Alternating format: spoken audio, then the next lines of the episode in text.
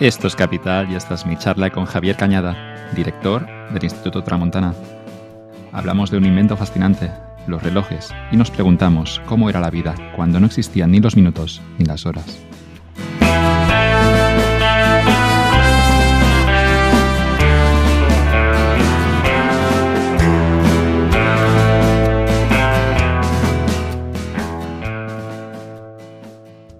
Capital es posible gracias a sus colaboradores. Factorial, software de gestión de personas. Factorial es un software de recursos humanos que ya utilizan más de 9.000 empresas. Sus clientes destacan la facilidad de uso y la variedad de tareas que resuelve, desde la automatización de control horario hasta la elaboración de nóminas, pasando por el onboarding de nuevos empleados. Jordi Romero y Barnat Farrero, los fundadores, presentan semanalmente el podcast de ITNIC, en el que dan una visión realista de lo que significa emprender. Me ha dicho Bernat que, antes de solicitar tu demo gratuita en la web de Factorial, le agregues en LinkedIn y le digas que vienes de Capital, para así recibir un trato especial. Equito App. Invierte en tokens inmobiliarios. Muchos españoles no pueden invertir en inmuebles porque los bancos exigen un capital alto antes de conceder un préstamo y Equito App llega para cambiar esto. Esta aplicación te permite invertir en el sector inmobiliario desde tan solo 100 euros a través de un préstamo participativo en el que los intereses varían según los rendimientos y la plusvalía del inmueble. Aprovecha el código IJT10 para obtener 30 euros de descuento en tu primera inversión de 500. Esta oferta es válida por un tiempo limitado. Entra en equito.app para conocer todos los detalles de este proyecto. ¿Qué tal, Javier? ¿Cómo estás? Bienvenido a Capital. Muy buenas tardes, muchísimas gracias. Estoy un poquito entre nerviosete y emocionado porque escucho el podcast desde hace mucho y, estar al otro lado me, me, genera, aunque tenga familiaridad contigo y con el podcast, me genera un poquito de nervio. Pero bueno, nervio bueno.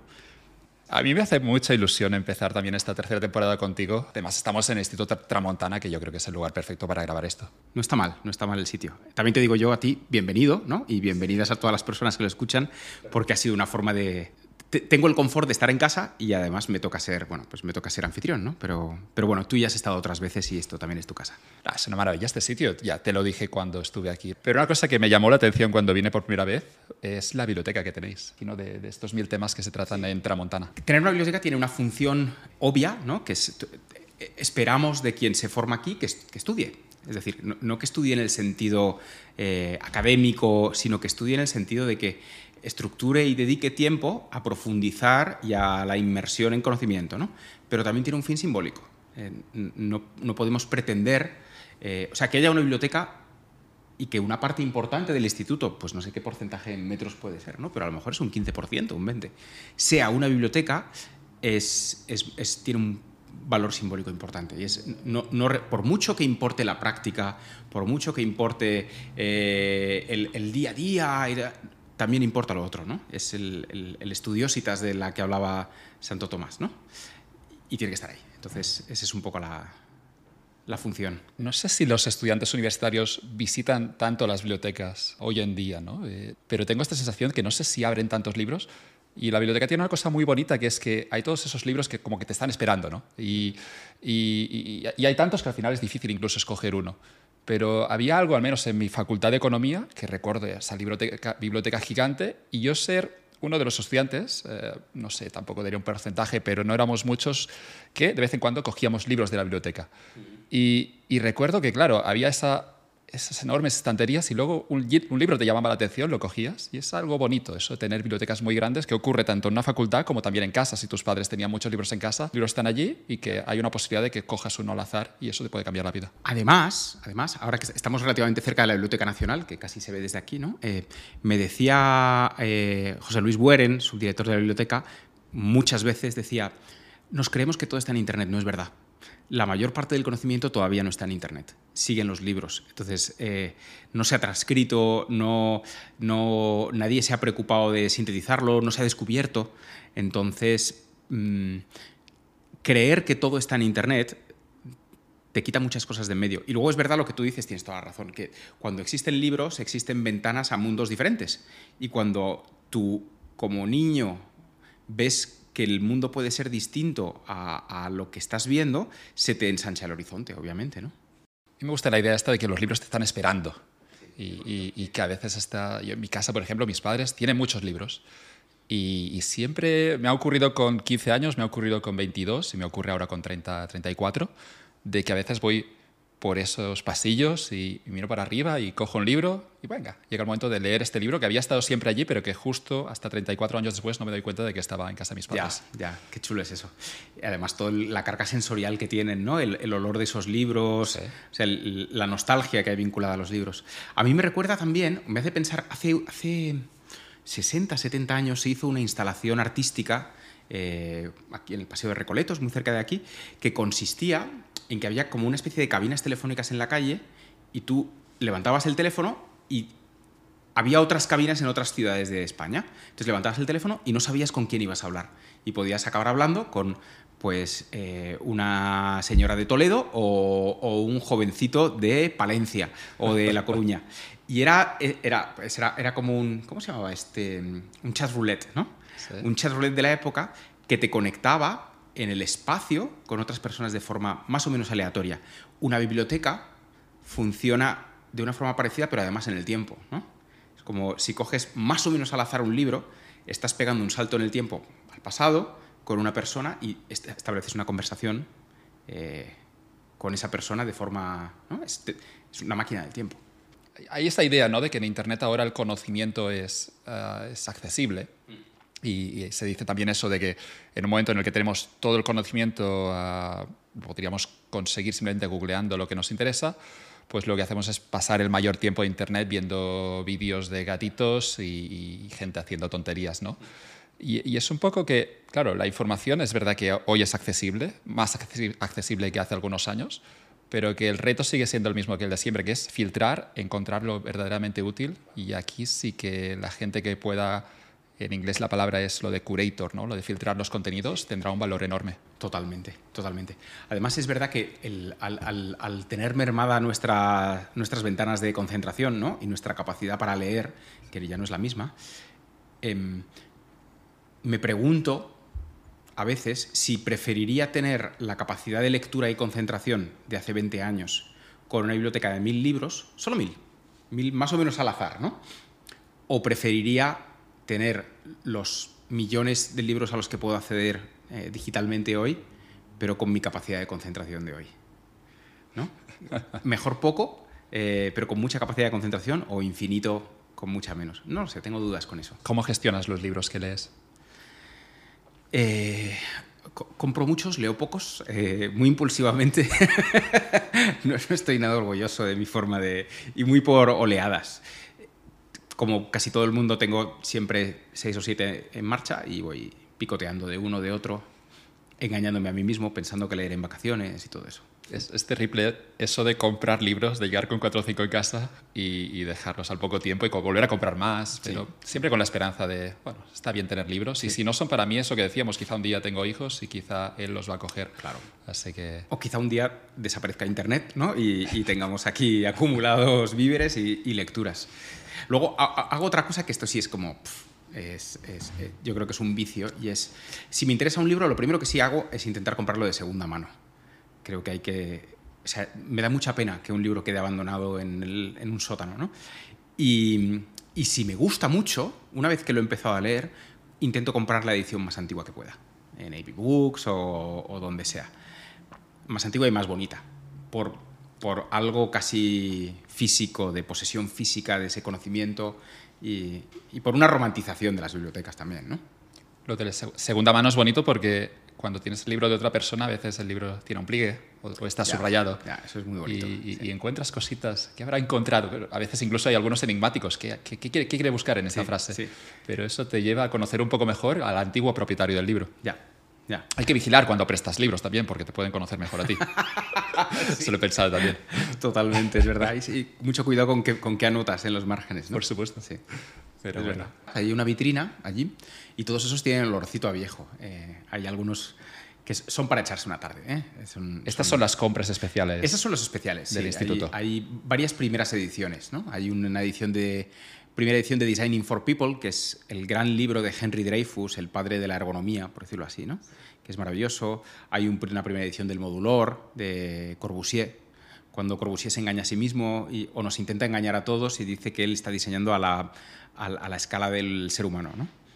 Es mentira, no le interesa el ser humano para nada, pero bueno, él lo dice y pinta a este hombrecito con esta forma y, bueno, y algunos más. Es, la verdad es que son chulos y, y, estoy muy agradecido a mucha gente que ha venido o que viene, eh, como tú, por ejemplo, y trae un regalo, un libro. ¿no? Entonces, intento a ver, el que me has traído hoy me lo quedo yo, para mí, ese va para casa, pero a veces intento dejarlo que se lea, ¿no? Y que cuando venga una visita le dejas esperando cinco minutos y entonces va a coger el libro que está encima de la mesita por hacer algo, por tener las manos ocupadas y ojear un poco, ¿no? Y al menos, al menos, alguien lo lee. En mi anterior visita me llamó la atención de todos estos libros, el de Tusquets, Dios lo ve. Me llamó la atención, claro, este título, Dios lo ve. El título ya es genial y te llama la atención y a partir de aquí, pues, pasan cosas. Totalmente, sí, sí, es verdad. Qué bonito esto de Dios lo ve en el, en el, diseño. La idea de que hay que cuidar incluso lo que no se ve. Recuerdo una anécdota, creo que era de Visconti en, el, en la grabación del Gato Pardo, que lo que ocurría era que la escena no salía como Visconti quería y lo que dijo Visconti es, vamos a, vamos a, eso no me gusta, no sé qué está pasando, pero no sale bien, vamos a llenar esos armarios, vamos a llenar esos cajones. El de productor obviamente es, este tipo está loco, ¿por qué quiere llenar los armarios? ¿Por qué quiere llenar los cajones? Y Visconti dice, no, me da igual, hacedlo y volvemos a grabar. Se llenaron los armarios de ropa, como era un palacio antiguo, se llenaron esos cajones de papeles y luego se grabó la escena. No se veía nada dentro de los armarios ni dentro de los cajones, pero luego dice Visconti que la escena salió bien. Qué bueno, es una anécdota maravillosa. Justo es una conversación acerca del, concepto y del libro la tuve hace, dos noches. Estábamos cenando con eh, Santos Bacana, el director creativo de Little Spain y del madrileño. Y mm, acaba de. Él, ha codirigido el documental de la gira de Zetangana y lo presentan ahora al Festival de San Sebastián. Y mm, estaban hablando de qué difícil era cerrar ya, la, cerrar, ¿no? Cerrar la edición, cerrar las modificaciones, que hubiera seguido un mes más. Y tenían entre ellos la discusión de, pero eso no lo nota nadie. ¿no? Y entonces ahí fue cuando me acordé del, pero, pero Dios lo ve, ¿no? que es muy, pues eso, de profesiones que intentan hacer negocio de algo que es arte. Entonces, siempre cuesta, ¿no? Nunca está terminado del todo.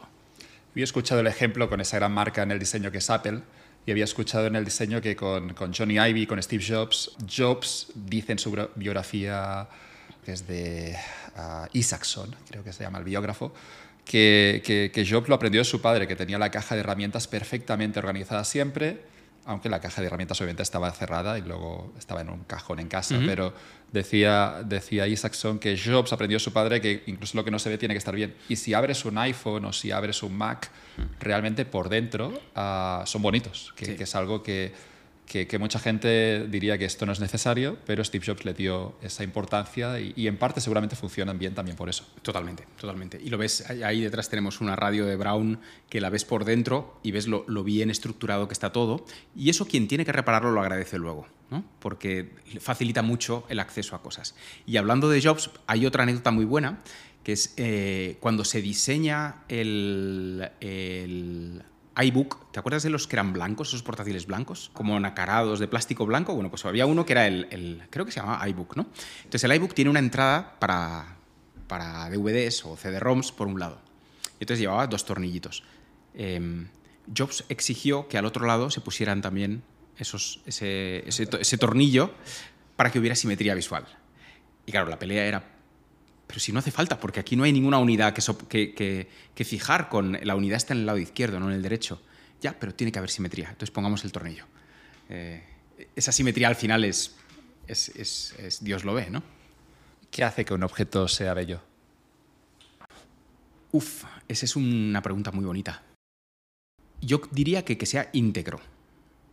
Es decir, no necesariamente que tenga unas proporciones perfectas o que tenga simetría o que que sí, que esas cosas son importantes porque ya están en la naturaleza, ¿no? Pero que todas sus partes encajen entre ellas formando una percepción de todo. Eh, Tú sabes cuando hay personas que a lo mejor tienen pues, los brazos muy cortos o, las piernas muy largas o se mueven de una forma rara o esas caras que son muy bonitas pero algo falla, ¿no? Entonces tienes sensación de que no hay una armonía. Cuando todo encaja bien, ¿no? Eh, hay un sentido de integridad. todo está ahí porque ocupa una parte, o sea, porque resuelve parte del todo. Entonces el concepto de integridad para mí es, es, es una de las partes de la belleza, pero no toda. Es fácil explicarlo, pero es muy difícil ejecutarlo. Es muy difícil ejecutarlo, sí. o hay que estar obsesionado con ese tema. Hay que, sí, hay que salirse de los plazos de rentabilidad para, hacerlo bien. Pero por eso ocurre ¿no? que hay esos diseños atemporales y, vienen obviamente de diseñadores, de, empresarios, de, de, gente que tiene una visión a más largo plazo. A veces más allá de la rentabilidad, porque lo que quizás es hermoso no es rentable, ponen seguramente lo bello por encima del negocio. Y luego los buenos negocios a largo plazo serán los que tenían esa visión de, querer ser bellos, de querer ser bonitos. Si te fijas en cualquiera de esos sofás, por ejemplo, ¿no? las curvas no cumplen ninguna función específica, pero te hablan de una manera de entender el mueble dentro de la naturaleza, ¿no? lo artificial dentro de lo natural, o lo natural dentro de lo artificial, si quieres. Esa es una decisión que no tiene un impacto económico directo al menos, o sea, tiene un coste extra, porque hacer eso es más complicado que poner un listón recto, pero le da al mueble una personalidad. Y esa personalidad hace que lo queramos más. Al final nadie se enamora de los, de, los objetos que son muy neutros, muy desalmados. Eh, por mucho que Dieter Rams diga que, cuanto menos diseño mejor, nadie se enamora de un diseño que no tiene mucho diseño.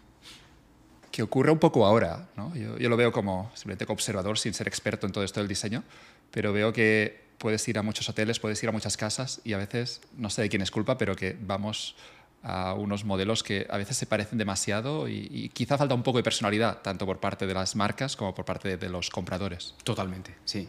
Em, alguien mencionó el otro día el concepto de estética Airbnb o Airbnbización del mundo. Estaba pensando en esto, porque el típico apartamento Airbnb es fácil ponerlo bonito, pones las cuatro letritas y esos mensajes positivos a veces que son horribles. sí, horrorosos. Life feels good y todas estas mierdas. Pero también pasa con los productos digitales. Pero ¿eh? claro, esto permite alquilar el Airbnb por el máximo precio, porque es verdad que sale bonito en las fotos, pero tienes este escenario en el que visitas muchos hoteles de muchos Airbnbs de todo el mundo y todos son iguales, o alquilas una casa en cualquier ciudad y y les falta quizás esa personalidad, que obviamente es el reto de quien habita en esa casa muchas veces. Es como que cumple un mínimo de estándares estéticos, ¿no? Pero, o sea, es, llegó al 5, ya lo tienes, ¿no? Y, te garantiza que está en ese mínimo, pero no te da más, obviamente. Meterse más es peligroso porque ya tu target se, se va reduciendo a medida que le das más personalidad a lo que creas, ¿no?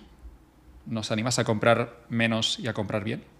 Ah, no, aquí totalmente, no vas a ver nada que no tenga 30, 40 años. ¿no? Eh, la gente de Bitsoe, la marca de estanterías, dice, decía siempre el fundador, mm, como, como, tengo poco dinero, solo puedo permitirme lo mejor, ¿no? Eh, que es una frase muy buena, de, pues cosas que vayan a durar mucho tiempo eh, y pensar siempre a largo plazo. Yo no lo sé y tampoco quiero juzgar a la gente lo que hace con su dinero, aunque inevitablemente lo hago, supongo. Pero tengo la sensación que en España se compra mucho no sé hasta qué punto, porque quizá no hace tanto éramos pobres. ¿Cuál es el punto de llenar las casas de tantas cosas, ¿no? Cuando a veces... Sí, no sé. A lo mejor es inseguridad, como dices, o algún complejo. No lo sé. Eh, pero es verdad. Entrando ahora en el instituto, es, es, verdad que ahí no está muy lleno de cosas. No, no está muy recargado. Hay algo bello también en lo recargado, ¿no? No sé si eres fan del estilo rococó, un barroco ahí. No necesariamente de lo recargado, sí de, sí de que las cosas cuenten algo, ¿no? Eh, el, el el concepto que tenemos de rococó, de esa cosa como súper saturada, no me interesa, pero sí me interesa el concepto barroco de todo tiene, en todo hay una expresión de algo, de la vida, del dolor, ¿no? Hasta el mueble más sencillo, el detallito más pequeño o el cuadro más pequeño te está contando una historia tremenda, ¿no? Eso me parece fascinante. No digo que lo trajera a mi vida, pero sí que me gusta que exista y que hay mucho que aprender de ahí, ¿no? Entre eso y, el, y los lenguajes industriales neutros hay, hay puntos intermedios muy interesantes. Te había escuchado en una conferencia hablar del proceso creativo, lo encontré muy interesante y quería empezar por una pregunta que es imposible de, responder, supongo, que es ¿dónde se esconden las buenas ideas? Eh, en tu caso, ¿dónde las encuentras? ¿Dónde las buscas? No estoy seguro de tener buenas ideas, lo que estoy seguro es de ser capaz de copiar medio bien de, algunos sitios, pero no, sé, no sé ni qué dije en esa, en esa charla que escuchaste o lo que fuera. Pero bueno, mi sensación es que el 90% de lo que queda por descubrir ya está escrito. O sea, me, sienta muy mal el presentismo, esa sensación de que somos mejores que los de hace 20, 30, 40 o 200 años porque tenemos más información y somos más modernos, ¿no? puede que seamos más cobardes, puede que seamos menos audaces, puede que tengamos menos, menos curiosidad intelectual. O sea, no somos necesariamente mejores por saber, porque por esa regla de tres, los de dentro de 50 o dentro de 100 serán mucho mejores que nosotros, ¿no? Y seremos ridículos para ellos. Entonces, el pasado como lugar para encontrar ideas es, es magnífico, no se agota. El futuro todavía no sabemos qué hay, pero en el pasado hay muchísimo.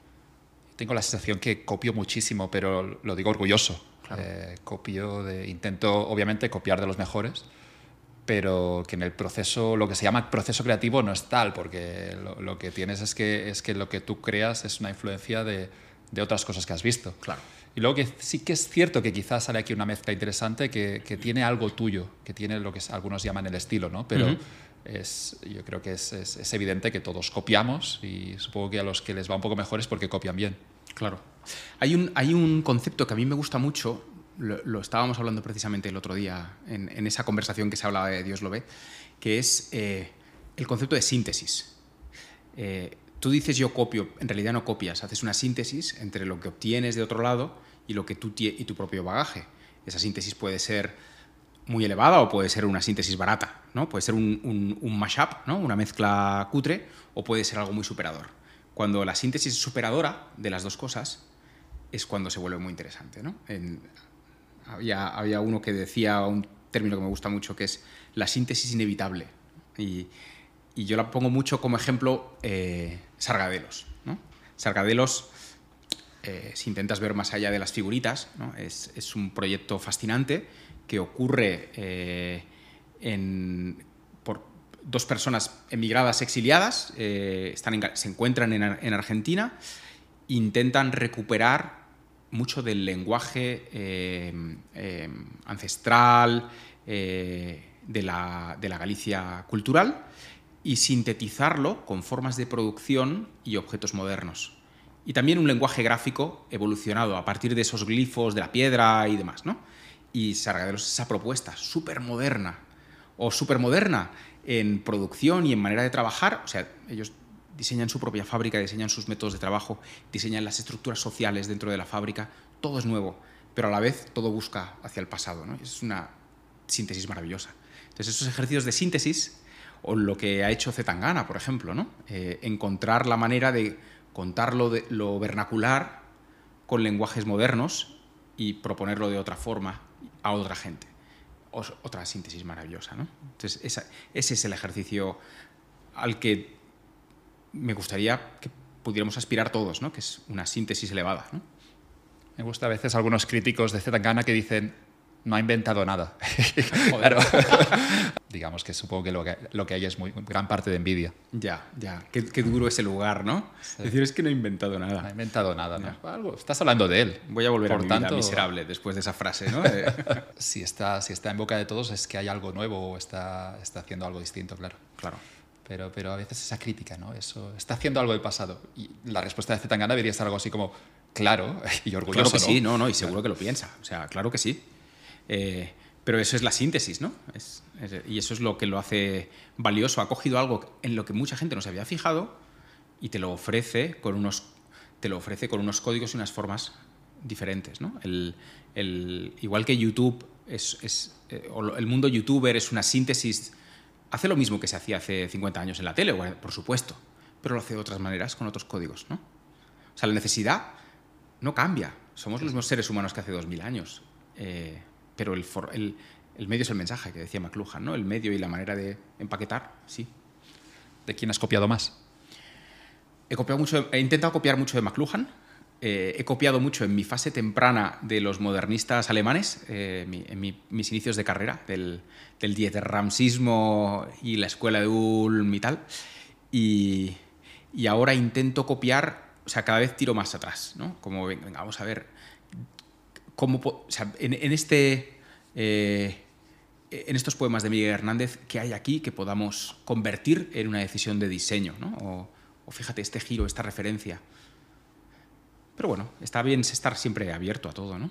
Pi- Pienso en esos años de la universidad, cuando estamos en la carrera, y, pienso que son bonitos porque somos muy influenciables, a veces mm. demasiado, ¿no? Nos, dejamos impresionar o nos impresionan cosas que después con los años, bueno, le vas, lo vas poniendo todo un poco a sitio, ¿no? Pero es, curioso, ¿no? Esos años cuando tienes 19, 20 años que estás leyendo mucho en la universidad, en un sitio maravilloso, eh, cómo realmente te puede impactar mucho las influencias que tengas en esos 3, 4, 5 años. Es brutal a veces hasta peligroso, ¿no? porque ves un poquito ciertas derivas de ciertas, eh, ciertos entornos universitarios actuales y dan un poco de miedo.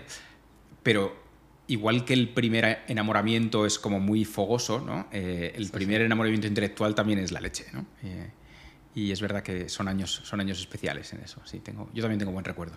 Me interesa McLuhan también. El medio es el mensaje, es todo lo que sé, no sé nada más. Me interesa el nombre, sé que sale en Ali Hall, esa escena mítica ah, donde Woody Allen está haciendo la cola en el cine, pero sé poquito más de McLuhan y me encantaría conocer. Pues mira, yo, eh, en el instituto tenemos una sala, que es la sala donde se graba el audio, que la llamamos la sala McLuhan, hay un retrato de Marshall McLuhan. ¿no?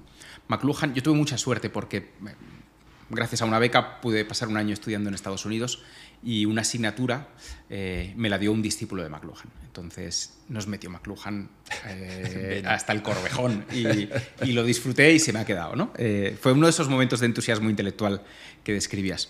Muy sintéticamente, la gran idea de McLuhan es, bueno, él tiene varias ideas, la idea de la aldea global es suya, el medio es el mensaje es suya, pero si nos centramos en el medio es el mensaje, es la idea de que la manera en que entregamos y compartimos conocimiento o, trasladamos un mensaje determina el tipo de mensaje que se puede trasladar. Dicho de otro modo, en las sociedades en las que no existía la escritura, no existía la propiedad. Porque si tú no puedes dejar constancia de que algo es tuyo, solo puedes ejercer la propiedad mediante la violencia, pero en el momento en que ya no estás o no estás presente, eso ya no es tuyo. En las sociedades en las que no hay escritura, no hay ley. Solo hay ciertos mandatos la escritura permite que se marquen leyes, que se diga, esto tiene que hacerse así. Entonces ya está escrito y eso permanece. Es una orden que permanece en el tiempo. La propiedad también nace con la escritura. Luego, el, formato textual modifica la sociedad por completo. Le permite llegar a cotas muy locas, ¿no? Eh, y eso va pasando cada... No, por ejemplo, la imprenta permite que el libro se lea individualmente. Es decir, el libro antes de la imprenta era un libro pesado, los, lo, que se llaman incunables, ¿no? Eran libros grandes, pesados, que se leían como el broadcast, es decir, públicamente. Eh, una persona en una iglesia leía a todo el mundo, o en un convento alguien en el comedor leía y todo el mundo escuchaba. Entonces, era, todo el mundo escuchaba el mismo mensaje.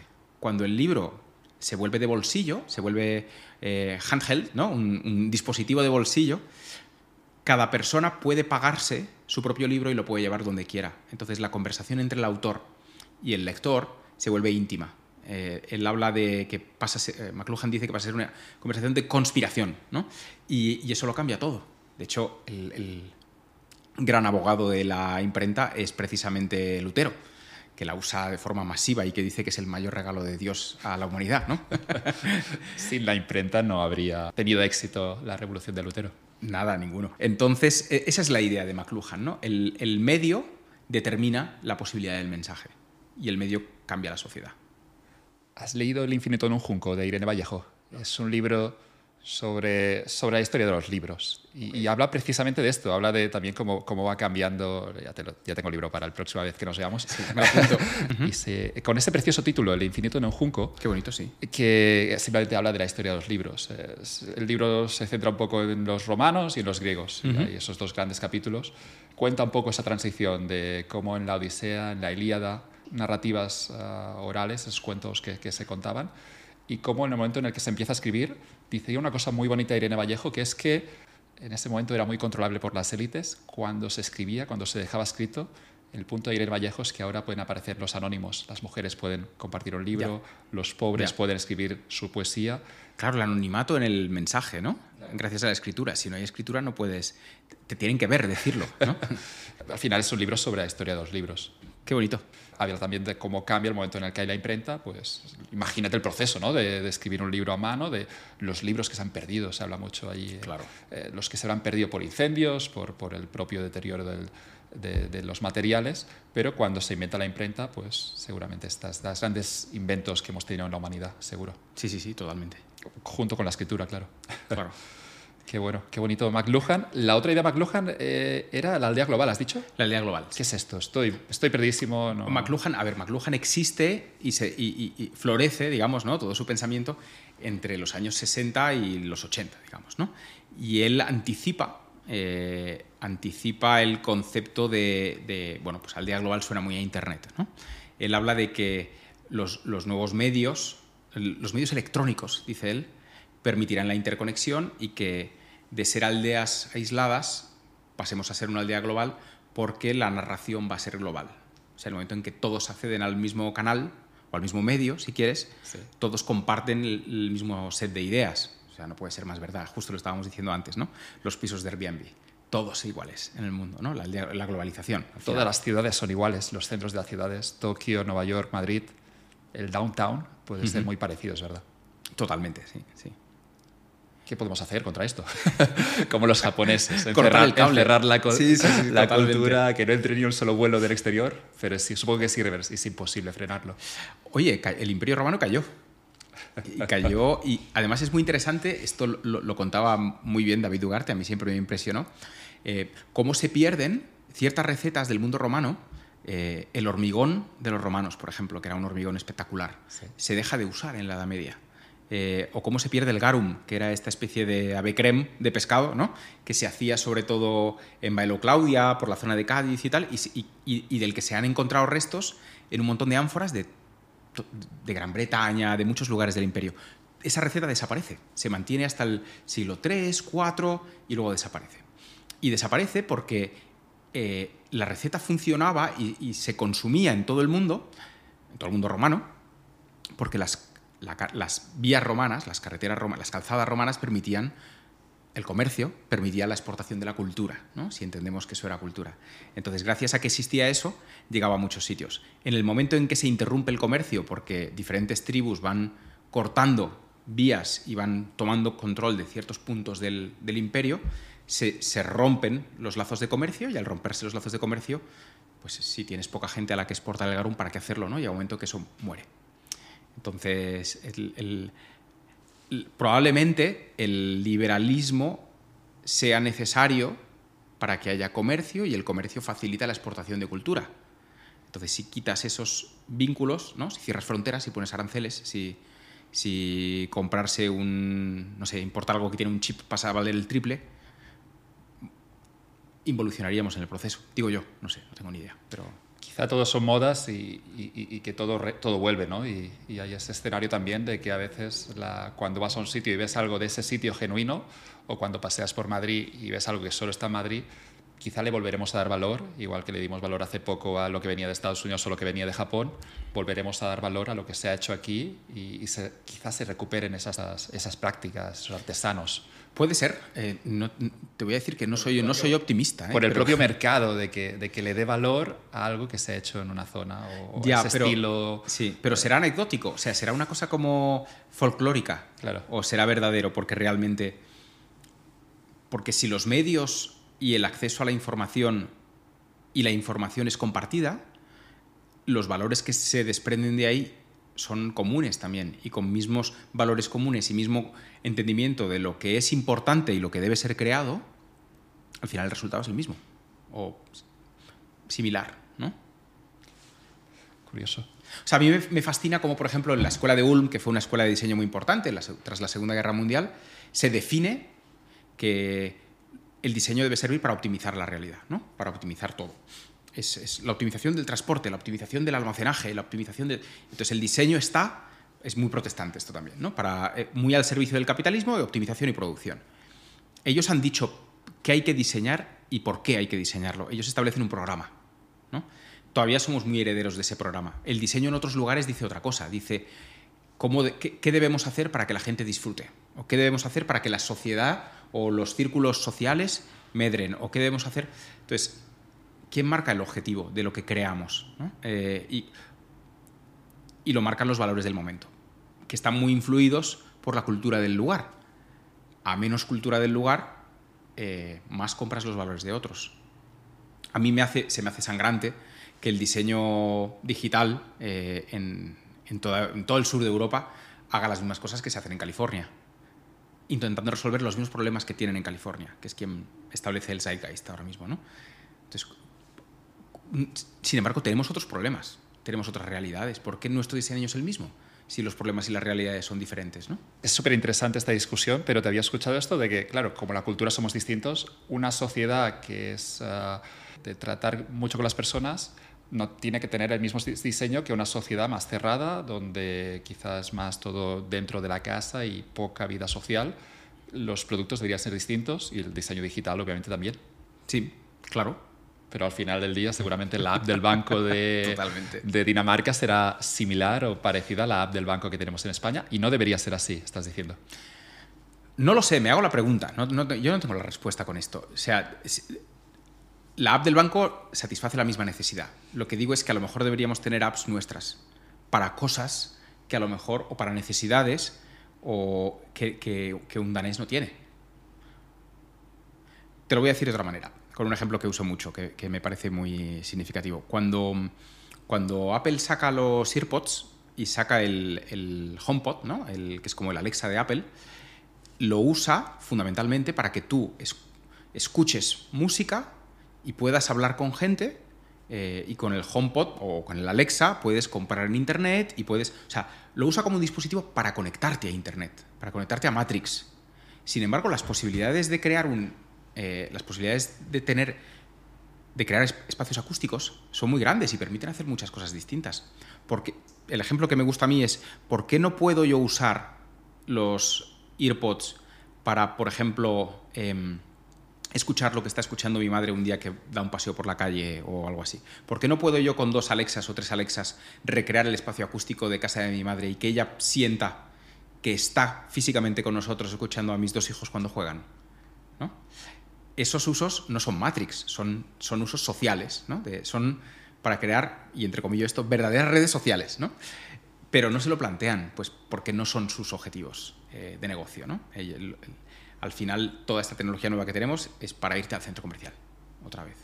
¿no? Compra más cosas, compra libros más rápido, eh, conéctate a tu calendar, que el, el altavocito te recuerde que tienes una reunión de centros de cinco minutos, es más Matrix al final. ¿Realmente nos están imponiendo aquí el diseño de otro lugar? No creo que sea una imposición, creo que es más inercia, ¿no? Que no nos hemos preguntado, o a lo mejor es muy caro hacer nuestro propio diseño y nuestros propios productos y nuestro propio, ¿no? Eh, buscar nuestro, nuestras significaciones y nuestros problemas a resolver. Es muy caro, obviamente. Pero es inercia, es querer un poco ser como ellos, ¿no? Eh, mm, no sé, lo veo, lo veo un poco en esos términos teníamos el debate entre protestantes y católicos en el diseño. Lo teníamos incluso en el tiempo, que creo que fue la conversación que tuvimos hace, hace unas, unos dos meses. Pero bueno, guardamos la parte del tiempo porque creo que, que será interesante para el cierre. Pero en la parte del diseño, eh, el diseño entre católicos y protestantes, ¿cuáles son las principales diferencias? Pues mira, nace, todo, o sea, la, revolución o la reforma protestante establece muchos códigos, ¿no? El primero de todos, eh, o uno de los más importantes, es que esa tendencia eh, eh, mediterránea de italianos y españoles y tal a pasárselo bien y, a, esa actitud hedonista ante la vida es pecaminosa, ¿no? es el propio Calvino que dice que el sacrificio, que a Dios solo se hace desde el sufrimiento y el sacrificio, ¿no? Y también dicen que el dinero es bueno y que el dinero, y que si tú creas dinero demuestras que estás trabajando y Dios reconoce eso y eres, tienes más papeletas para la salvación. Entonces, em, cuando una doctrina, una doctrina religioso-moral establece que, la austeridad, el sacrificio y demás son deseables, el diseño pasa, el diseño, lo plástico, las creaciones pasan a ser de otra forma. Lo primero que se hace en las catedrales de las ciudades eh, protestantes es eh, despojarlas de imágenes, porque las imágenes son una cosa como católica, mal, pero eh, las dejan desnudas. Las siguientes iglesias que hacen ya no son iglesias en el sentido católico, sino que son templos de estudio bíblico. Y son estas, estas iglesias tan americanas que son cuatro paredes blancas y un tejadito. Pues eso es lo siguiente que ocurre en el mundo católico. ¿no? En, en Suiza, Calvino prohíbe las joyas, prohíbe el teatro, prohíbe la música. Y el mundo católico responde a todo eso con el barroco, que es Te quiero contar mucho más la vida, el disfrute, el sufrimiento, lo que nace y muere, ¿no? Todo el corazón. Entonces, unos se centran en, vamos a poner el acto creador o creativo al servicio de la producción, al servicio del enriquecimiento y al servicio del capitalismo y la austeridad y bla, bla, bla. Y los otros dicen, no, vamos a poner todo lo que tenemos al servicio de la experiencia, al servicio del corazón y al servicio de la vivencia, ¿no? con todo lo que se supone. Entonces, es un, un cisma en la historia de la arquitectura y del diseño brutal. Eh, y, a principios del siglo XX ya ocurre que em, Adolf Loos eh, escribe este manifiesto tremendo que dice ornamento es delito. Y si lo lees y lees a Juan Calvino, joder, parece que dicen lo mismo. De hecho, vivían muy cerquita. ¿no? Entonces, es otra oleada de protestantismo convertida en arquitectura en este caso. ¿no? Los edificios que se despojan de todo valor narrativo, que se despojan de, toda, de todo ornamento. Eh, no, no, el edificio es una, como decía Corbusier, que Corbusier le publica a Adolf Loos el manifiesto, es una máquina para habitar. Esa visión de la vida tan deshumanizada. Entonces, lo seguimos teniendo hoy. El, tú te compras un watch y el watch sirve para medir eh, tu performance física, cuídate, bebe más agua, Em, duerme mejor porque tienes que producir, te recuerdo que tienes una reunión, etcétera, ¿no? Eh, las aplicaciones, los temas bancarios, todo es medir y optimizar, medir y optimizar, pero hay muy poquito del disfrute en todo eso.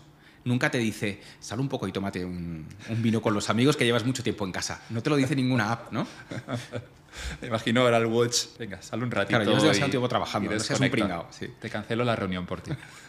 Eso sería muy buena. No te lo dice. ¿eh? No, no, que estás estresado, ¿no? Como saben también el biorritmo. Veo que estás un poco tenso. Te lo cancelo todo la siguiente semana y tómate la descanso. ¿no? O otra que a mí me ha parecido siempre muy bonita, que sería... Em, tu amigo Juan lleva cinco días sin salir de casa, probablemente no se encuentre bien. Eh, dale un toque. ¿No? Es que es fácil es hacer eso, técnicamente no tiene ninguna complicación. Entonces hay mil formas de, hackear la tecnología para usarla de otras maneras. Además de las otras que no son necesariamente malas. ¿no? Me encanta esta, este, este, debate que seguramente podemos coger un poco de los dos, ¿no? de, católicos y protestantes, pero cómo irá a todos los diseños, en la arquitectura, en el diseño industrial, ahora en las aplicaciones. Estaba hace una semana en, Reykjavik y, y hay mm. dos catedrales, la protestante la luterana y, la católica. La luterana es bajita, no, sobresale, es difícil encontrarla y una vez dentro es, es, bonita por dentro, pero por la austeridad no tiene nada, claro, unos bancos y, y, bueno, simplemente un espacio en el que celebrar la, la misa. Y, luego la católica, una torre súper alta, eh, la puedes ver desde cualquier sitio de la ciudad, con ornamentos. Y, mm. y, es curioso, ¿no? Como en ese momento en la iglesia podemos ver los dos estilos totalmente en las antípodas el uno del otro. Sí, es, es, impresionante. Pasa en Alemania mucho también. ¿eh? Te vas a, estuvimos con los alumnos del Instituto de la Montana hace un par de años en, en Ulm, ¿no? que, es, que fue uno de los puntos calientes, está muy cerquita de Suiza, y, y ves la catedral, que era catedral católica, espectacular, impresionante, pero cómo están raspados todos los frescos, cómo se nota la marca de cuando quitaron los muebles eh, y cómo es una cosa desnuda por dentro. Hubo un proceso brutal que duró como, como noches de antorchas y demás, que se llamó Beldenstorm, ¿no? la, la, ira eh, iconoclasta, que fue un proceso en el que la gente salía básicamente eh, en ira a, quemar crucifijos, a romper estatuas y a desposeer las iglesias de todo. ¿no? O sea, fue, debió ser una cosa muy, muy tremenda. ¿Podemos coger la mejor parte de los dos o es imposible? Hay que escoger un equipo. La síntesis. Vamos a llamar a Zetangana, a ver si nos ayuda. es que como mediterráneos que somos, obviamente nos vamos con los católicos, ¿no? Pero alguna idea habrá buena, ¿no? Aunque, lo, aunque a mí me dices lo Corbusier y veo esos edificios deshumanizados, es la palabra que has utilizado, y es lo que pienso, ¿no? Que es un sitio en el que no quiero vivir, ¿no? Y algunos de esos arquitectos, no solo Le Corbusier, Luego me decían que a la hora de escoger piso vivían en el centro de París, en un edificio con, los, techos muy altos, un edificio ineficiente seguramente, pero bonito por eso. Claro.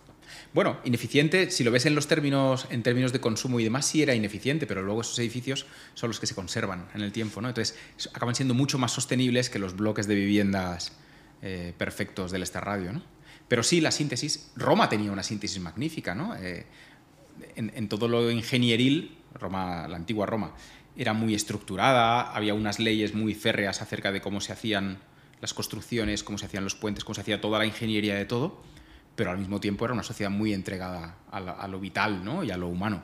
Y, les gustaba mucho comer, y les gustaba mucho pasárselo bien, y les...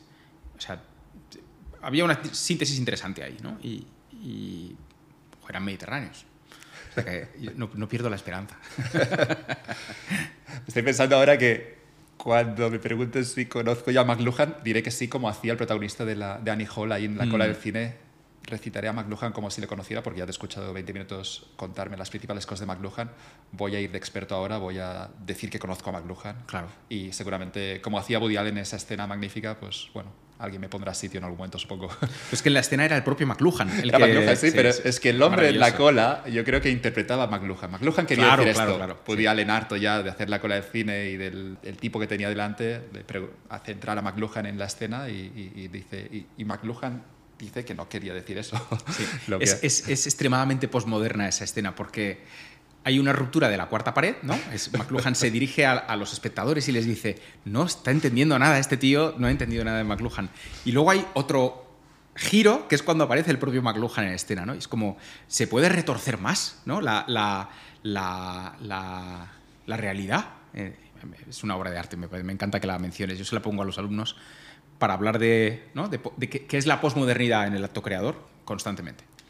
Genialidad de Woody Allen vamos con esa parte del tiempo, porque veo que liga muy bien con todo este debate, ¿no? Ah, hablabas del, Apple Watch, veo que no llevas uno, pero claro, el reloj que llevas no, no te dice la reunión que tienes, pero imagino que no lo necesitas. No, no lo necesito. Nadie lo necesita, en realidad. Me ocurre con el móvil también, todo el día conectado con lo que va ocurriendo o con las notificaciones. No puedo entender por qué alguien quiere comprar un Apple Watch. Es como seguramente un bonito debate de cuánta tecnología quieres en tu vida. Totalmente. ¿Y para qué? Eh, porque yo soy muy respetuoso con, la decisión de compra de mucha gente que, veo que le saca mucho partido. O sea, gente que hace deporte, gente que, o sea, que, lo usa para un tema muy específico o que lo usa para llamar. El otro día estaba hablando con, con Jesús Terrés eh, de, de abandonar el móvil y tener el watch como teléfono para poder dejar el móvil. ¿no? Y me parecía muy interesante. De hecho, estábamos tonteábamos con la idea del Punkt, que es este teléfono eh, diseñado por nuestros escandinavos, no me acuerdo cómo se llama el nombre del diseñador, se me ha ido. Es muy bien diseñado, muy bonito, pero al final es un teléfono de... Solo llama. Eh, sí, solo llamar y poco más, ¿no? Eh, entonces poder volver a eso, pero no perder la posibilidad de hacerte una consulta rápida en Google Maps o alguna cosa que puedas necesitar puntualmente. O llevar el watch y dejar, dejar por completo el, el, el smartphone, ¿no? Entonces, pero bueno, eh, yo me compré uno, lo vendí a las tres semanas. ¿Te cansaste? Me cansé, sí, me cansé. es estresante, ¿no? Es poco estar todo el rato recibiendo en las vibracioncitas en el brazo. Y luego es verdad que lo puedes configurar y todo eso, pero es tan complejo configurarlo bien para que no te dé la murga, ¿no? Es, es, una de las cosas que me preocupan más últimamente, cuánta tecnología quiero en mi vida. Y, y veo que hay algo bueno en tener Google Maps ahora buscando un sitio, no sé si hasta podría sobrevivir sin Google Maps, no sé si llegaría a los hoteles, a los restaurantes, como hacían mis padres antiguamente, que, lo, estudiaban antes, supongo que miraban la, guía de carreteras y de alguna forma milagrosa salían de casa y se llegaba a un restaurante a, la hora exacta, ¿no? Pero veo que ahora sin Google Maps, eh, no sé si, si, podría llegar, es que llegaría tarde a todos sitios, supongo. Claro, no, es que todo es distinto, el urbanismo es distinto gracias a que existe Google Maps. Eh, los negocios están en lugares distintos gracias a que existe Google Maps, porque puedes llegar a sitios donde no, o los GPS, si quieres. ¿no? Decía McLuhan también, fíjate, lo vamos a sacar otra vez, no, lo vamos a dejar descansar hoy, que mm, em, cambiamos la tecnología y de vuelta la tecnología nos cambia a nosotros. Decía, te recablea de formas inevitables, ya no puedes volver atrás. ¿no? Una vez que te has hecho a, alguna tecnología, tu, tu cerebro ha cambiado, físicamente. O sea, hasta el extremo de que ya no y, es así, ya no puedes volver a un mundo pre-Google Maps. Es imposible porque tu manera de percibir el espacio está modificada. Es como si te hubieran metido una vacuna de estas de ARN y ya, está, ya no hay vuelta atrás. No hay vuelta atrás. Te decía antes que había estado en Reykjavik y, preparando este viaje en Islandia, pues lo de siempre, ¿no? Vas a internet, buscas los hoteles, buscas un poco lo que harás, ¿no? Y, mi madre había estado en Islandia hace ya 40 años y me contaba cómo habían preparado ese viaje. Salieron en coche desde Barcelona, subieron hasta, hasta Copenhague, allí cogieron un ferry eh, por las Faroe y luego llegaron a Reykjavik. Una vez allí, solo para contratar el ferry ese, me decía mi madre que lo habían hecho por carta. Es decir, habían sacado unos pasajes por carta, supongo que tres, cuatro meses antes, para reservar esos pasajes para un ferry también para espacio para un todoterreno para el coche. Pero una vez allí también en Islandia, supongo que también había que buscar los mapas, había que, que, encontrar las cosas. No había una guía, ¿no? y, me decía ¿no? que había un amigo que estaba en París, que este amigo ya buscó los sitios, que en París encontraron una guía de Islandia, un mapa de carreteras, y que después de preparar todo un año ese viaje, llegaron allí y pudieron recorrer la isla unas tres, cuatro semanas en ese todoterreno que habían embarcado en el puerto de en, en Dinamarca, creo que era pensaba en cómo habían organizado ese viaje y, veía que, para mí sería imposible ahora montar todo eso. No, no, veo que esta parte de la vacuna, veo que soy inútil, veo que no sabría moverme incluso sin, sin Google Maps, ¿no? Eh, que, me dejas con un mapa de carreteras y creo que no, llegaré, no llegaría a los sitios. Y esto, en parte, no quiero renunciar a la, a la comodidad de la tecnología, pero, pero creo que quizá había algo bonito ¿no? en eso de preparar un viaje, de preparar esa, esa ruta tan intensamente. Eso es hermosísimo. Eh, me, lo estás diciendo y estaba pensando, ¿tendrán fotos? Seguro que tienen unas fotos magníficas del viaje, mucho más, con mucha más sustancia que todas las que podamos hacer hoy en día, ¿no? Porque eso era un viaje de verdad, ¿no? Lo de ahora es, son otras cosas que pueden estar muy bien, pero la, la, posibilidad de lo inesperado se ha reducido muchísimo, ¿no?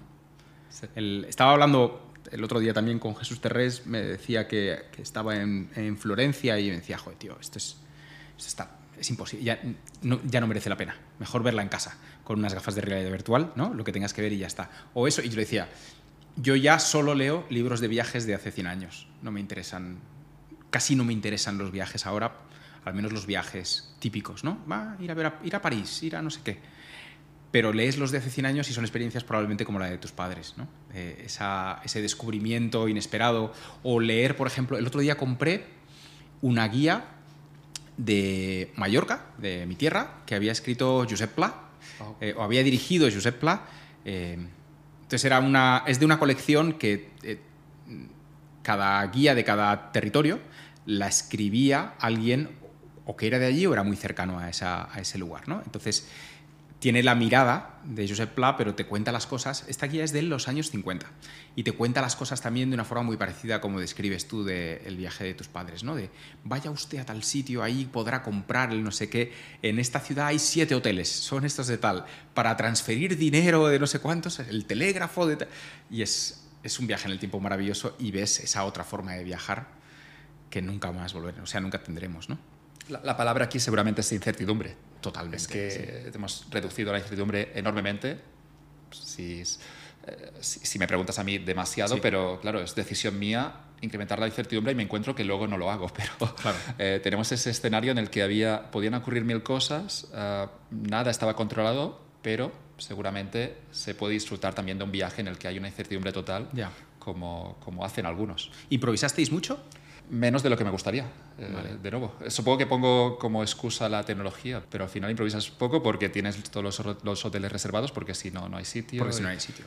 Y, te encuentras con eso, ¿no? De, no sé, hasta qué punto es... Luego a lo mejor sí hay sitio, ¿no? Y luego seguramente hay sitio, ¿no? seguramente, y si tienes que dormir en el coche algún día no pasa nada. Tampoco pasa nada, exactamente. Pero, pero me encuentro que yo soy el primero aquí que, que es responsabilidad mía incrementar esa incertidumbre y me encuentro que no, que no lo hago. Ya. No sé, no sé qué podría hacer al respecto. Ya. A lo mejor pequeños ejercicios de voy este fin de semana voy a coger el no voy a coger el coche y voy a ir sin rumbo y, me, y, me, autoimpongo no volver hasta el domingo por la noche. Ya veré dónde me quedo. Eso yo lo he hecho algunas veces, es muy divertido. Y ocurren las cosas más interesantes porque en ese mismo viaje el que hice yo, no el de mi madre. justo lo que no estaba seguramente en el planning termina siendo siempre, normalmente lo más interesante. Las cosas que justo te quedas una tarde libre porque ha ocurrido algo que no esperabas o esa carretera está cerrada, te vas para otro sitio y allí es donde encuentras las cosas que, que a veces merecen realmente la pena. Totalmente. Me acuerdo, de en cierta ocasión leí, eh, leí o vi, no me acuerdo, eh, alguien que explicaba por qué el tiempo pasaba mucho más despacio cuando somos pequeños, ¿no? Eh, y cuando somos mayores parece que el tiempo pasa mucho más rápido, ¿no? O, este año se me ha pasado volando. El curso escolar a mí se me hacía, cuando estaba en septiembre... Era eterno. Era una cosa en septiembre, y las vacaciones por suerte también se hacían muy largas. Sí, sí, sí, pero, Y por eso junio, junio era tan chulo. Pero, pero en septiembre recuerdo estar en clase en septiembre y digo, esto no se va a terminar nunca. Junio no llegará nunca. Esa sensación de que el tiempo, y ahora es todo lo contrario. Estás en septiembre, no te das cuenta, estás en, totalmente, en junio ya. Totalmente. Pues la explicación que daban esta gente era, eh, era que cuando eres más pequeño, tus experiencias, eh, o sea, tienes muchas más experiencias no vividas, de sorpresa, ¿no? Experimentas muchas más cosas nuevas. A medida que vas envejeciendo, el porcentaje de novedad se va reduciendo. Entonces, cuando hay novedad, hay la novedad se graba en la memoria. La no novedad no se graba en la memoria. Daban a entender, ¿no? Y lo estoy simplificando de una forma muy cutre, pero para que, para que nos entendamos. Em, de modo que eh, va a ser más memorable aquello en lo que tú te expongas a cosas desconocidas o no esperadas o no anticipadas o no vividas. Por tanto, Internet es malo para los viajes porque te ayuda a prever lo que te vas a encontrar. Entonces, ya vas con medio viaje experimentado antes de irte. Entonces, irte sin haber visto los vídeos, sin haber visto las habitaciones de los hoteles, al menos, al menos hará que sea más memorable. Luego puede, que sea por, las, por los motivos equivocados, ¿no? Pero, y acabes en una comisaría o durmiendo en la calle o algo por el estilo. Pero, pero será más memorable. Nietzsche citaba algo así como que el, el, verdadero filósofo era el niño, porque es el que generaba, el que se daba un valor de la cosa más estúpida, el, niño le sacaba, digamos que le sacaba un propósito, ¿no? El juego que tenía por la tarde para él era importante y a partir de aquí el resto pues da igual, ¿no? Y el niño es el que creaba el valor, decía, decía Nietzsche, ¿no? Y, ocurre un poquito así, ¿no? Cuando ves a un niño de 3, 4 años jugando y entregándose por completo a esa tarea, cómo nos cuesta luego a los adultos ah, eh, encontrar esa felicidad pura del niño, pues seguramente lo buscamos toda la vida, ¿no? Pero nunca regresamos a, esa, a ese nivel total de, involucrarte en algo y, incluso las cosas más estúpidas tienen importancia luego. Ya, totalmente. Bueno, me apunto esto para los viajes. Eh, voy a intentar organizarme mejor desorganizando el viaje. hay, otra, hay otra cosa muy chula que es eh, ir de viaje a un sitio con una guía de hace, eso, con una guía de hace 60 años o de hace 70 años. Y no, no es lo mismo porque obviamente tú, el, lugar, los sitios que se mencionan en la guía probablemente ya no existan. A lo mejor de, de 20 sitios uno existe, un restaurante que tal o un hotel que cual pero estás viendo, estás haciendo un contraste, ¿no? Tú has leído la guía en casa, las guías Baedeker, que son todas de hace 100, ciento y pico años, o, algún libro de viajes o algo así, eh, y vas, vas necesariamente a poner el acetato de hace un siglo por encima de la ciudad que estás viviendo. Aunque eso puede ser traumático, ¿no? Porque igual te llevas una bajona tremenda y dices, menuda mierda todo. El progreso es una mierda y te vuelves a casa cabreado. Pero eh, te ayuda a imaginar la ciudad de otra manera. No sé. Eh, a mí me parece un ejercicio divertido. ¿Te gustó el de Josep Pla ah, sobre Mallorca? Sí, muchísimo, muchísimo. Muchísimo porque Mallorca ha cambiado mucho en todos estos años. Entonces te está describiendo una Mallorca que es agrícola, que está empezando a descubrir el turismo, pero que no, le da valor a cosas que hoy en día ni nos fijaríamos. Eh, y luego está lleno de fotos además, ¿no? Que ves fotos de lugares y ves cómo han cambiado, cómo se han decorado, cómo se han desvestido, cómo se han revestido y ese contraste obviamente yo no, no, voy de viaje, cuando voy a Mallorca no voy de turista, pues es mi tierra, ¿no? Pero lo ves de otra manera. Pero sí, me gustó mucho. Además, hacía una... contaba mucha historia. Y, pero historia, historia, ¿no? es que cuando estuvieron aquí las tribus de no sé qué hicieron esto y por eso eh, el cultivo de esta cosa y tal. O sea, te, culturizaba antes de ir al lugar. Eso me pareció bastante rico leí el cuaderno gris hace, hace dos veranos y ¿Mm? caso te conecta con el, el Empordà. Sí que es donde, donde tenía su, casa, su más. Y es, eh, no sé, recomendar a todo el mundo el cuaderno gris porque es, es una maravilla ese libro y, todo lo que escribe luego Playa. Todo es delicioso. Libro de viajes, libro de, de, de, de, comida y un libro sobre, sobre los platos típicos de, de su tierra. Y sí, sí, es increíble cómo, cómo describe, qué bien describe, porque es lo que hacía Pla, en una frase memorable que tiene en el cuaderno gris, que es algo así como que opinar es fácil, fácil por eso todo el mundo opina. lo verdaderamente difícil es describir tengo uno pendiente de empezar, de estos, de estos aberruntos de comprar libros que me dio el otro día, me compré dos o tres de Play y uno de ellos era, era mm, eh, Relatos del Mar, tengo pendiente de leerlo. Tiene como varios del mar, tiene muchas historias y están agrupadas en libros de diferentes formas. ¿no? A lo mejor hay un relato que te lo encuentras en tres ediciones distintas bajo títulos diferentes y tal. Entonces, el que yo he comprado es Relatos del Mar. Eh, tengo ganas de empezarlo. A ver. que no son del mar, así como de grandes navegaciones, son pues cuenta como él y su amigo pues cogían un yacht, ¿no? Y a lo mejor iban por la costa y visitaban un pueblo y se comían una caldereta de langosta y luego se iban a otro y son cosas como más eso, más, más llanas, ¿no? Que es lo que a él le gustaba. Pero realmente te transporta allí, porque con el libro de Mallorca o con el cuaderno gris, es que realmente te vas, a, te vas 100 años para atrás y describe también que te sientes eh, en, ese, en ese contexto que estás escribiendo, en esa tarde de domingo eh, donde alargan la sobremesa y puedes ver en ese caso, bueno, en el caso de Calella de Palafrugell y en el caso de Mallorca, puedes de algún modo, es, bueno, regresamos a los libros. Te, traslada a, a, 100 años atrás y puedes de algún modo ver un poco cómo se vivía y Totalmente. lo sientes. Es, muy evocador. Sabe describir muy bien los sentidos, ¿no? Entonces, la evocación, cuando se hace desde lo, desde lo que, ¿no? Desde lo sápido, lo que, los olores, las atmósferas, la luz y tal, es más fácil. Es muy cinematográfico también, plan, ¿no? En cierto modo. A mí me lo parece. Hay un tema aquí que yo creo que se conecta con la parte del diseño que hablábamos antes y ahora esta parte de la exploración, de la incertidumbre, y es eh, algo que también lo que estoy pensando últimamente, que es eh, que, que, es difícil encontrar cosas interesantes o es difícil crear algo nuevo, o es imposible crearlo si no estás dispuesto a equivocarte, si tienes miedo al fracaso. Y, pienso que es, es, curioso ¿no? pensar un poco también la relación que tenemos cada uno de nosotros con el hecho de equivocarte, el hecho de llegar a un sitio y que no, hayas, que, que, no encuentres hotel o, o, diseñar un producto que no funcione bien, pero tomar esos riesgos, pienso que, que bueno, siendo todavía relativamente jóvenes, ¿no? cómo, cómo estar más abiertos al fracaso, cómo eh, aceptarlo más. Y, y, pienso que a pesar de hablar mucho de ello y de decirme muchas veces de que no pasa nada, seguramente soy muy averso al riesgo y averso al fracaso y por eso viajo así y por eso también gestiono quizá mi carrera profesional de la manera que lo hago. ¿no? Y, pienso que me gustaría incorporar mucho más el fracaso, pero al final, por muchos motivos, me cuesta seguramente, nos cuesta a todos. Ya. A mí te diría que cuando se habla de fracaso, eh, a mí me incomoda eh, la romantización del fracaso, ¿no?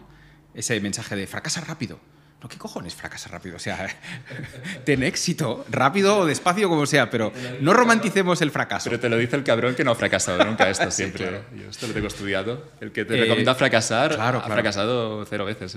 estaba el eslogan este de NASA, eslogan extraoficial que usaban ellos de Failure is not an option, ¿no? que siempre me, me encantó porque no quiere decir que no haya que fracasar. Lo que quiere decir es que hay que tener, hay que tener muy interiorizado el rigor el rigor y la intención de hacer bien las cosas, ¿no? Luego, si sale mal, sale mal.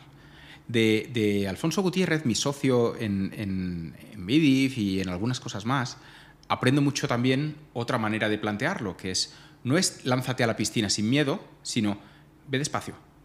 No te marques tu objetivo demasiado pronto. Eh, cocina a fuego lento.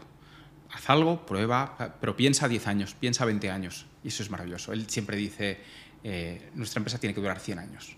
Y cuando te planteas eso, a mí me, a mí me está cambiando muchas formas de ver mucho. ¿no? Eh, si tú te planteas ese tipo de trascendencia, la manera en que construyes lo que sea cambia por completo. Eh, y no estoy diciendo nada que sea mío, estas son, son, sus ideas, ¿eh? pero bueno, yo las, las abrazo con, con, convicción. Si yo estoy pensando en un proyecto que va a durar 100 años, yo contrato a alguien de otra manera. No le contrato para, que, para el próximo año o dos años, yo le contrato pensando en que se va a jubilar aquí. Por tanto, busco la persona y busco la naturaleza de la persona y ya veremos cuál es la actividad más adecuada y en qué momento. ¿no? Eh, si compro, si compro un mueble, pensaré que dure esos 100 años. Pensaré en hacer cosas que puedan continuar otros. Pensaré en cómo será jubilarse aquí. Pensaré en todo eso. ¿no? Que es, eh, y tendré menos prisa. Y tener menos prisa a veces es la clave para que, por supuesto, fallas, pero no fracasas. ¿no? Es, el, matiz es, muy interesante, la diferencia entre fallar y fracasar. ¿Falla rápido? Sí, por supuesto. ¿Falla, aprende de tus fallos? Sí. Pero fracaso, el fracaso es el hundimiento. ¿no? Del fracaso se sale muy mal, sales tocado. Entonces, no sé si fracasar, pero lo que tú estás diciendo de tener miedo a probar cosas, eh, a salirse de lo previsible, sí creo que es tremendamente valioso. Y lo hacemos poquito, ¿eh? porque eh, en ese viaje que describí antes de mi madre, ya no es solo el hecho de llegar allí, sino la propia comunicación. Había una cosita bonita que me enseñaba que es una de las postales que mandó a casa. Y yo pienso que justo llegar a Reykjavik, mandé un WhatsApp a mis padres diciendo hemos llegado, estamos bien, todo es demasiado previsible y eso lo hace aburrido. Sí, hay una cierta omnisciencia, ¿no? Todo el mundo, o sea, puede saberlo todo de todo el mundo, ¿no? De hecho, te podrían seguir en tiempo real, ¿no? Si les compartes tu ubicación en tiempo real por WhatsApp. Hay gente que lo hace, ¿no? Que como, no, no, no tanto el hecho de compartir por WhatsApp, pero que, que, luego comparte una ruta y te dice exactamente los, la ruta que has seguido, ¿no? En una de sus carreras de 10 kilómetros, en sus entrenos. y yo siempre pienso, pero siempre pienso, ¿por qué está bien. A veces se puede hacer a nivel de motivador, ¿no? Lo comparto públicamente para deciros a todos que estoy entrenando para este maratón. Lo respeto, si esto. Ah, Pero yo soy también el primero que comparte las fotos de las vacaciones, así que me callo. Sí, ¿compartes? Yo ya, ya hace tiempo que no comparto, ¿eh? Pero sí compartía antes. Alguna que otra, alguna curiosidad. Pero bueno, tuve mi época de usar las redes a tope. Pero sí creo que, que las redes em, son de naturaleza performativa.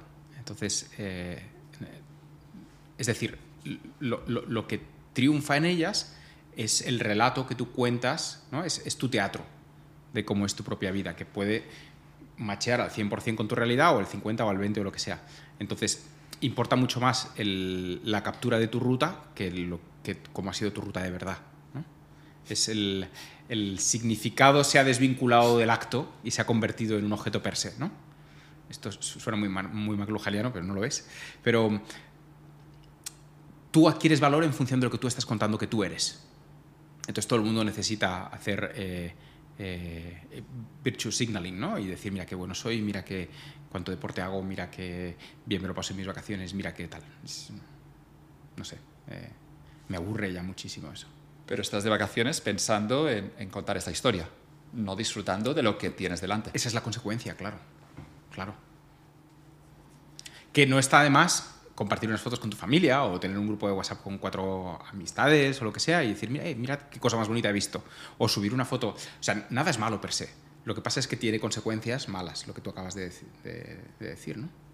¿Tú lo has gestionado cerrando Twitter? ¿Estabas activo? A menos compartiendo ideas, no compartías quizá viajes, sí. pero compartías ideas. Twitter ya lo tienes Twitter aparcado. Fuera. Pero me di cuenta de que eh, eso, de que en Twitter gente que no ha hecho nada, eh, o sea, gente que no tiene experiencia o, no tiene autoridad por sus propios actos en algo, puede tener un, prestigio muy grande solo por su opinión. ¿no? O cómo la gente es muy dada a opinar de cierta manera porque eso te hace lucir bien ante otros. Mira, yo tengo esta opinión. Entonces, eh, me, valida tener una opinión determinada. Cuando una opinión, tú lo has dicho antes, no, no vale nada. Entre, eh, hay, opiniones y luego hay criterios, que es todavía una cosa un poco más informada, y luego hay, en la, en la cúspide de la pirámide están los hechos. ¿no? Eh, no me digas lo que piensas, dime lo que has hecho al respecto de todo esto. Entonces me parecía un coñazo. Eh, y, me veía yo mismo discutiendo de cosas que no. Digo, ¿pero qué hago discutiendo esto? ¿no? Eh, a veces doloroso, a veces aburrido, a veces. en fin. y sí, lo dejé. De vez en cuando uso un poquito Instagram para cositas de trabajo, pero ya está. Había un meme de, un dibujito que estaba delante del ordenador y salía la, la, onomatopeya de la habitación de al lado, la mujer, eh, cuando vienes a la cama? Y el, del, el que estaba delante del ordenador decía, ahora no puedo, alguien está equivocado en el otro lado de mi pantalla. Es verdad, someone's wrong on the internet o algo así. Sí, sí, sí, es como, no puedo, tengo que poner a este, a este, estúpido sitio y ahora vender la cama. Brutal, pero, pero hemos sido esa persona todos, ¿eh? Y es una mierda haberlo hecho. Sí. yo seguramente he sido los dos, pero es cierto que debatir en Twitter es, o, discutir en Twitter es, es, un poco un acto... a mí me gusta mucho cómo lo haces tú, o sea... No, no, yo creo que es compartir una idea, provocar un poquito, eso sí, y, luego el que entra y entrar en algunos debates, pero, sí, pero, que hay no necesariamente entrar en todos y zanjar algunos, sí, sí, casi, casi, no, voy a decir de mala manera, pero sí sin, como, no me apetece discutir contigo, o sea, punto. ¿Crees que aguantarán en las redes sociales como las hemos conocido en los últimos 10 años? No lo sé, yo, soy muy, muy forofo de Twitter, ya, siempre lo he dicho y a pesar de que hay gente que quizá tiene ese altavoz que no se merece, que te compre el argumento que estabas diciendo, veo que al final del día también seguramente cada uno se va poniendo a sitio y digamos que te puedes generar una credibilidad si, si eres coherente y consistente con el en el tiempo. No me gusta para nada Instagram, por eso que decía antes de que creo en parte que arruina la experiencia y soy el primero que lo está sufriendo, ¿eh? que, no, que seguramente no sé gestionarlo, pero pensaba, no sé, en Barcelona hubo un famoso concierto Coldplay o Bruce Springsteen hace, Ah, hace tres, cuatro meses. Y, y supongo que todo el mundo que, que- que fue a ese concierto lo contó en Instagram. Pero del mismo modo que yo he ido a Islandia y ahora lo cuento en el podcast y he subido las fotos en Twitter, no sé qué coño estoy diciendo. Pero siempre pienso, quizá hay alguien que ha ido al concierto de Coldplay, no lo ha dicho y ha sido por un momento la persona más feliz del mundo. Ay, yo estuve en uno de Rammstein. Y no lo contaste. que- y no lo conté. Pero me- me- que, que- que además es muy sensorial también, ¿no? Fuego por todos lados. y Veo todo la eso. sonrisa en tu cara, ahora lo, cuenta- lo cuentas, pero porque te estoy provocando, pero, pero ese- en el hecho de contarlo seguramente se pierde un poco esa felicidad genuina de disfrutar algo, disfrutar el momento. Sí, sobre todo si lo cuentas en el momento. Cuando capturas el momento, yo creo que en parte arruinas un, par- un, poco, un poquito el momento, pero no sé cómo gestionarlo, no sé cómo solucionarlo. Ya, ya. En, en ese acto de no compartir eh, algo que estás viviendo, no de no, o sea, no compartirlo en redes, no contarlo, ¿no? no Sí, no compartir es, boni- es bonito, pero no contarlo. Para mí hay, una, hay un lado que puede ser hasta poético, que es, es el acto de silencio, ¿no? Que es muy de casi casi de, monje, ¿no? De voto de silencio. De- el, voto de silencio, si alguna vez lo has vivido en alguna organización o algo, es una cosa muy bonita, el que te obli- obligarte durante un tiempo a no expresar tu opinión. Eh, al principio puede ser muy violento porque o sea, necesitas soltarlo, pero poco a poco te das cuenta, primero, de que no pasa nada si no la sueltas, no ha tenido consecuencias que te la callases, y segundo, ganas perspectiva y dices, menos mal que no lo dije, ¿no? Y luego tercero, eh, em- empiezas a ver las cosas desde otra perspectiva, que es la, la- o sea, ganas, y yo soy, soy un bocazas, ¿eh? no soy nadie para, para dar lecciones de silencio, pero ganas un cierto placer en ver cómo el mundo ocurre delante de tus ojos sin que tú tengas que ser parte de ello. Un- Una, actitud, una cierta actitud contemplativa, ¿no? Em, es como, no sé si te ha pasado alguna vez, ¿sabes estas situaciones en las que se provoca un silencio? Eh, tú estás con invitados en casa o estás en un ascensor y están conversando y se provoca un silencio y lo normal, si eres un poquito anfitrión o si tienes ahí un rol tal, es romperlo para que nadie se sienta incómodo. ¿no? Es decir, bueno, pues parece que el sol se- no termina de salir. O, oye, ¿y tú este, qué tal las vacaciones? Yo estoy empezando a disfrutar cuando pasa eso de quedarme callado y, ver cómo el, silencio empieza a incomodar a las personas y decir, no pasa nada, no pasa nada, quedémonos en silencio. Y ver, ¿no? A la gente le cuesta. Entonces, eh, bueno, volviendo al tema de lo que decía, la poética del quedarse callado, me parece también bastante interesante. Salía en Pulp Fiction, ¿no? Esa escena de Uma Thurman y John Travolta, que decía que te dabas cuenta que habías encontrado una persona realmente especial cuando te podías quedar callada con él o con ella y no sentirte incómodo en ese Mm. silencio de 5, 10 o, o 30 segundos. Claro. Y te, te gusta, ¿no? Ver la- las caras de la gente cuando hay un silencio largo, por lo, como, lo, lo estás... No, a mí lo, lo que me gusta, o sea, lo que me refiero es que, que me lo gusta estás el, disfrutando ya. el momento incómodo de ver No quién, no lo quién es el más débil aquí. No lo vas a romper tú. Yo no quiero romperlo, que lo aunque, sea- aunque seas el, el anfitrión. Bueno, hombre, si eres un anfitrión muy anfitrión, es tu obligación, o sea, tienes que hacerle sentir bien, pero si pasa, yo qué sé, eh, pues una cosa, no sé, una cosa tonta, ¿no? El, el, pues que vas en coche con otra gente o, o, o vas en, compartes un taxi con compañeros de trabajo o lo que sea, ahí no eres el anfitrión, aunque eres un poco parte, ¿no? Estás involucrado. Pero bueno, te quedas callado, no pasa nada. No digo que haya que hacerlo, digo que es divertido ver quién será el primero que, que caiga, ¿no? No, no, pero me apunto ya al equipo de hacerlo. O, o perverso. No, pero no perverso para, para estipularlo. Como, es que a veces también se dicen las mayores tonterías solo para romper un silencio. Claro. Y es lo de siempre, ¿no? Si, si lo que vas a decir no añade o no, no nos hace mejores, pues mejor quedarte callado, disfrutar el silencio, pensar un poco y, y seguramente lo que vas a decir después es más interesante. Mm, Como las reuniones de los cuáqueros, ¿no? ¿Qué son cuáqueros? Los cuáqueros son una de estas eh, sectas, ramas del protestantismo que llega a Estados Unidos y que son casi casi como los Amish, ¿no? O sea, viven con- en comunidades apartadas, eh, hacen un, uso selectivo del progreso y la tecnología y viven un poco apartados de todo. Entonces, en sus, sus asambleas consisten en mantenerse en silencio y solo puedes romper el silencio si lo que vas a decir aporta al silencio y lo mejor, o sea, y lo mejora. Entonces, a menudo son como de, por lo que he visto, ¿eh? Eh, son de estar callado. Nadie dice nada y ya está, vámonos. Es todo lo contrario a la mayoría de reuniones corporativas, Totalmente. donde a Totalmente. veces triunfan los que más rompen el silencio, los que dicen las mayores tonterías. En algunas empresas, no en todas, pero por algún motivo también en las estructuras, las organizaciones, hay gente realmente que, que, es, que es hábil o es buena diciendo tonterías y, y subiendo, digamos, dentro de la organización porque, porque, porque saben romper esos silencios con las mayores tonterías. Claro, claro. Y luego si lo llevas un poco más allá, a veces pienso, cuando ves las empresas de hace 20 años o 30 años, ¿no? las, eh, pues yo que sé, las Sony o las Philips o las que sean, ¿no? Eh, en la época en la que no existían las redes sociales, en las que pues ahora toda, toda empresa tiene que tener un discurso, ¿no? Tiene un discurso y lo está proyectando de mil maneras en las redes sociales. La posibilidad de contarte al mundo era mucho menor. ¿Cómo lo hacías? ¿Lo tenías que hacer? ¿No? O sea, me parece algo a lo, que, a lo que observar con la pregunta de si llegará a lo mejor un día en que una empresa decida no contar nada. Simplemente, aquí está mi, ¿no? En, mi producto está mi credo, no tengo nada más que decir. Como actitud ¿no? de, posicionamiento. Sí, yo veo las, también como consumidor, veo que muchas empresas en redes sociales a veces eh, abren la cuenta porque quieren estar allí, ¿no? Y van a decir un mensaje en Instagram, en, en Twitter, en YouTube, ¿no? Van a crear contenido, pero porque hay que hacerlo, ¿no? Y, me gusta esta idea, ¿no? De tener un producto tan bueno que sea el producto el único que hable por ti. y, seguramente es una definición de muchos productos de lujo que no hacen publicidad, pero o de producto... lujo. Hay muchos restaurantes normales y corrientes, a ver, que están bien, que son buenos tal, y no, tienen presencia en redes, ni les hace falta, ni tienen que estar contándote una historia. Y ojo, eh, que yo soy el primero que le gusta estar contando batallitas todo el día, de, pero no tienen que contar una historia acerca del huevo que han usado para hacer la tortilla y tal. No, toma, aquí está. o sea, yo no te voy a dar un discurso, te doy una experiencia y punto, ¿no? O un producto.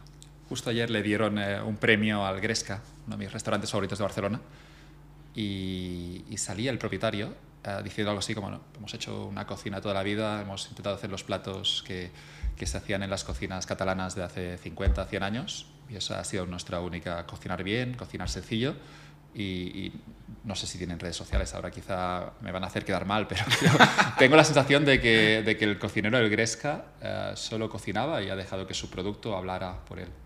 Y por eso el éxito también de ese gran restaurante que es el Gresca. Ya. Pero sí, sí, animamos a las marcas a, a comunicar, a venderse, pero solo cuando sea necesario, supongo. Pensaba que ibas a decir y a callarse. Y a callarse también.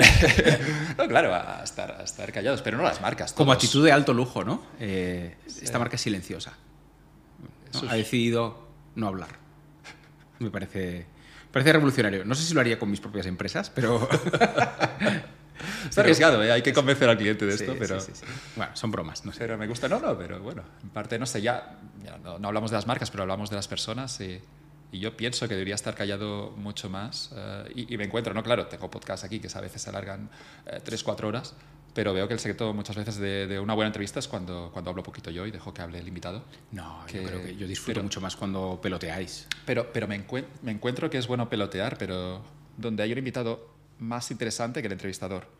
Y, y, verlo desde fuera es curioso porque te das cuenta de que quieres escuchar al invitado y el entrevistador a veces se quiere dar demasiado protagonismo, a veces con preguntas Sí, pero bueno, este podcast en silencio 15 minutos supongo que no tendría, no tendría sentido, ¿no?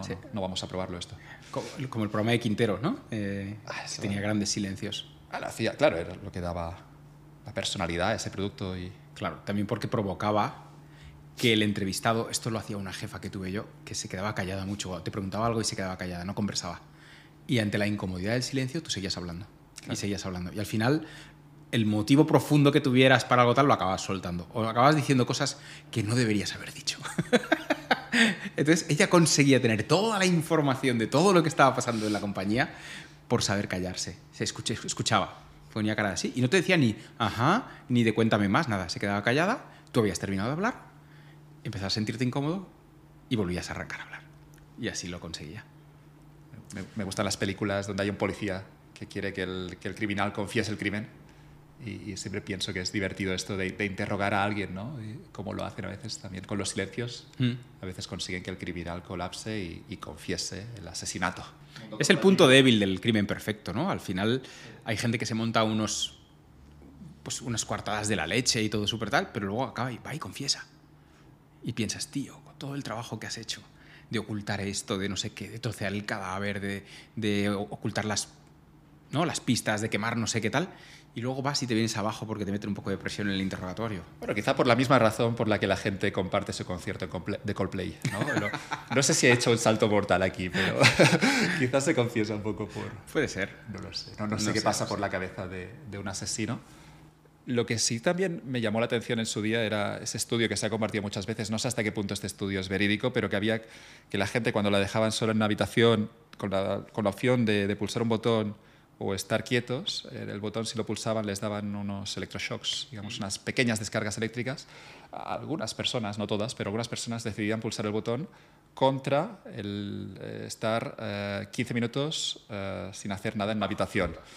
Pero, pero claro, era tan, tanta la incomodidad para algunos que le daban al botón y se daban una pequeña descarga para que pasara algo, para, para no estar en silencio con sus pensamientos callados. Pienso en el primer invitado de Capital, Dokusho, y Dokusho decía algo así, ¿no? que, que al final mucha gente no está cómoda consigo misma y, y esa sensación de, de, que no quiere estar en una sala solo con tus pensamientos. Ostras, qué bueno, no conocía la, la, la historia. ¿Y crees que hoy en día pasaría más? O sea, nos meteríamos más, más descarguitas que hace 20 años, que no teníamos... ¿no? Yo estoy convencido que sí, por las redes sociales. Por las redes sociales. Seguro. Dame, dopamina, lo que sea, algo, ¿no? Que, Me, que me genere un poquito de novedad. Quiero una descarga eléctrica antes que quedarme quieto. Me gustaba una parte que hablamos el otro día, que era el concepto del tiempo. Lo, encontré fascinante. Mm. Eh, cómo la, la invención del tiempo, de, tener un reloj, cambiaba un poco las cosas. Son, es, una teoría de Louis Manford, que era un sociólogo de principios del siglo XX, eh, o de la primera mitad, magnífico, em, que él explica el nacimiento del capitalismo. Manford es casi casi coetáneo de Max Weber. Max Weber explica el capitalismo desde la ética protestante. Dice, la ética protestante te obliga a quedarte en casa eh, y producir y, no gastar y ahorrar. Y el ahorro, eh, y además la ética, el protestantismo despenaliza la usura, por lo tanto el ahorro lo puedes convertir en dinero prestado. Eh, al no haber usura, tienes, tipos de, tienes intereses, digamos, ¿no?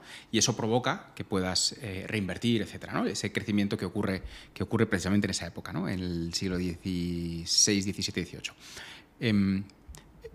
Luis Manford lo cuenta de otra manera. Dice, lo que Luis Manford tiene una visión tecnológica muy interesante. Siempre, él, siempre justifica los cambios desde la tecnología. Dice, el, nacimiento del reloj, o sea, antes de la era moderna, digamos, el tiempo lo medíamos con relojes de sol. El reloj de sol te da lo que se llaman horas canónicas. Son horas que son variables en el tiempo. Es decir, una hora de invierno eh, dura 40 minutos, una, hora de luz.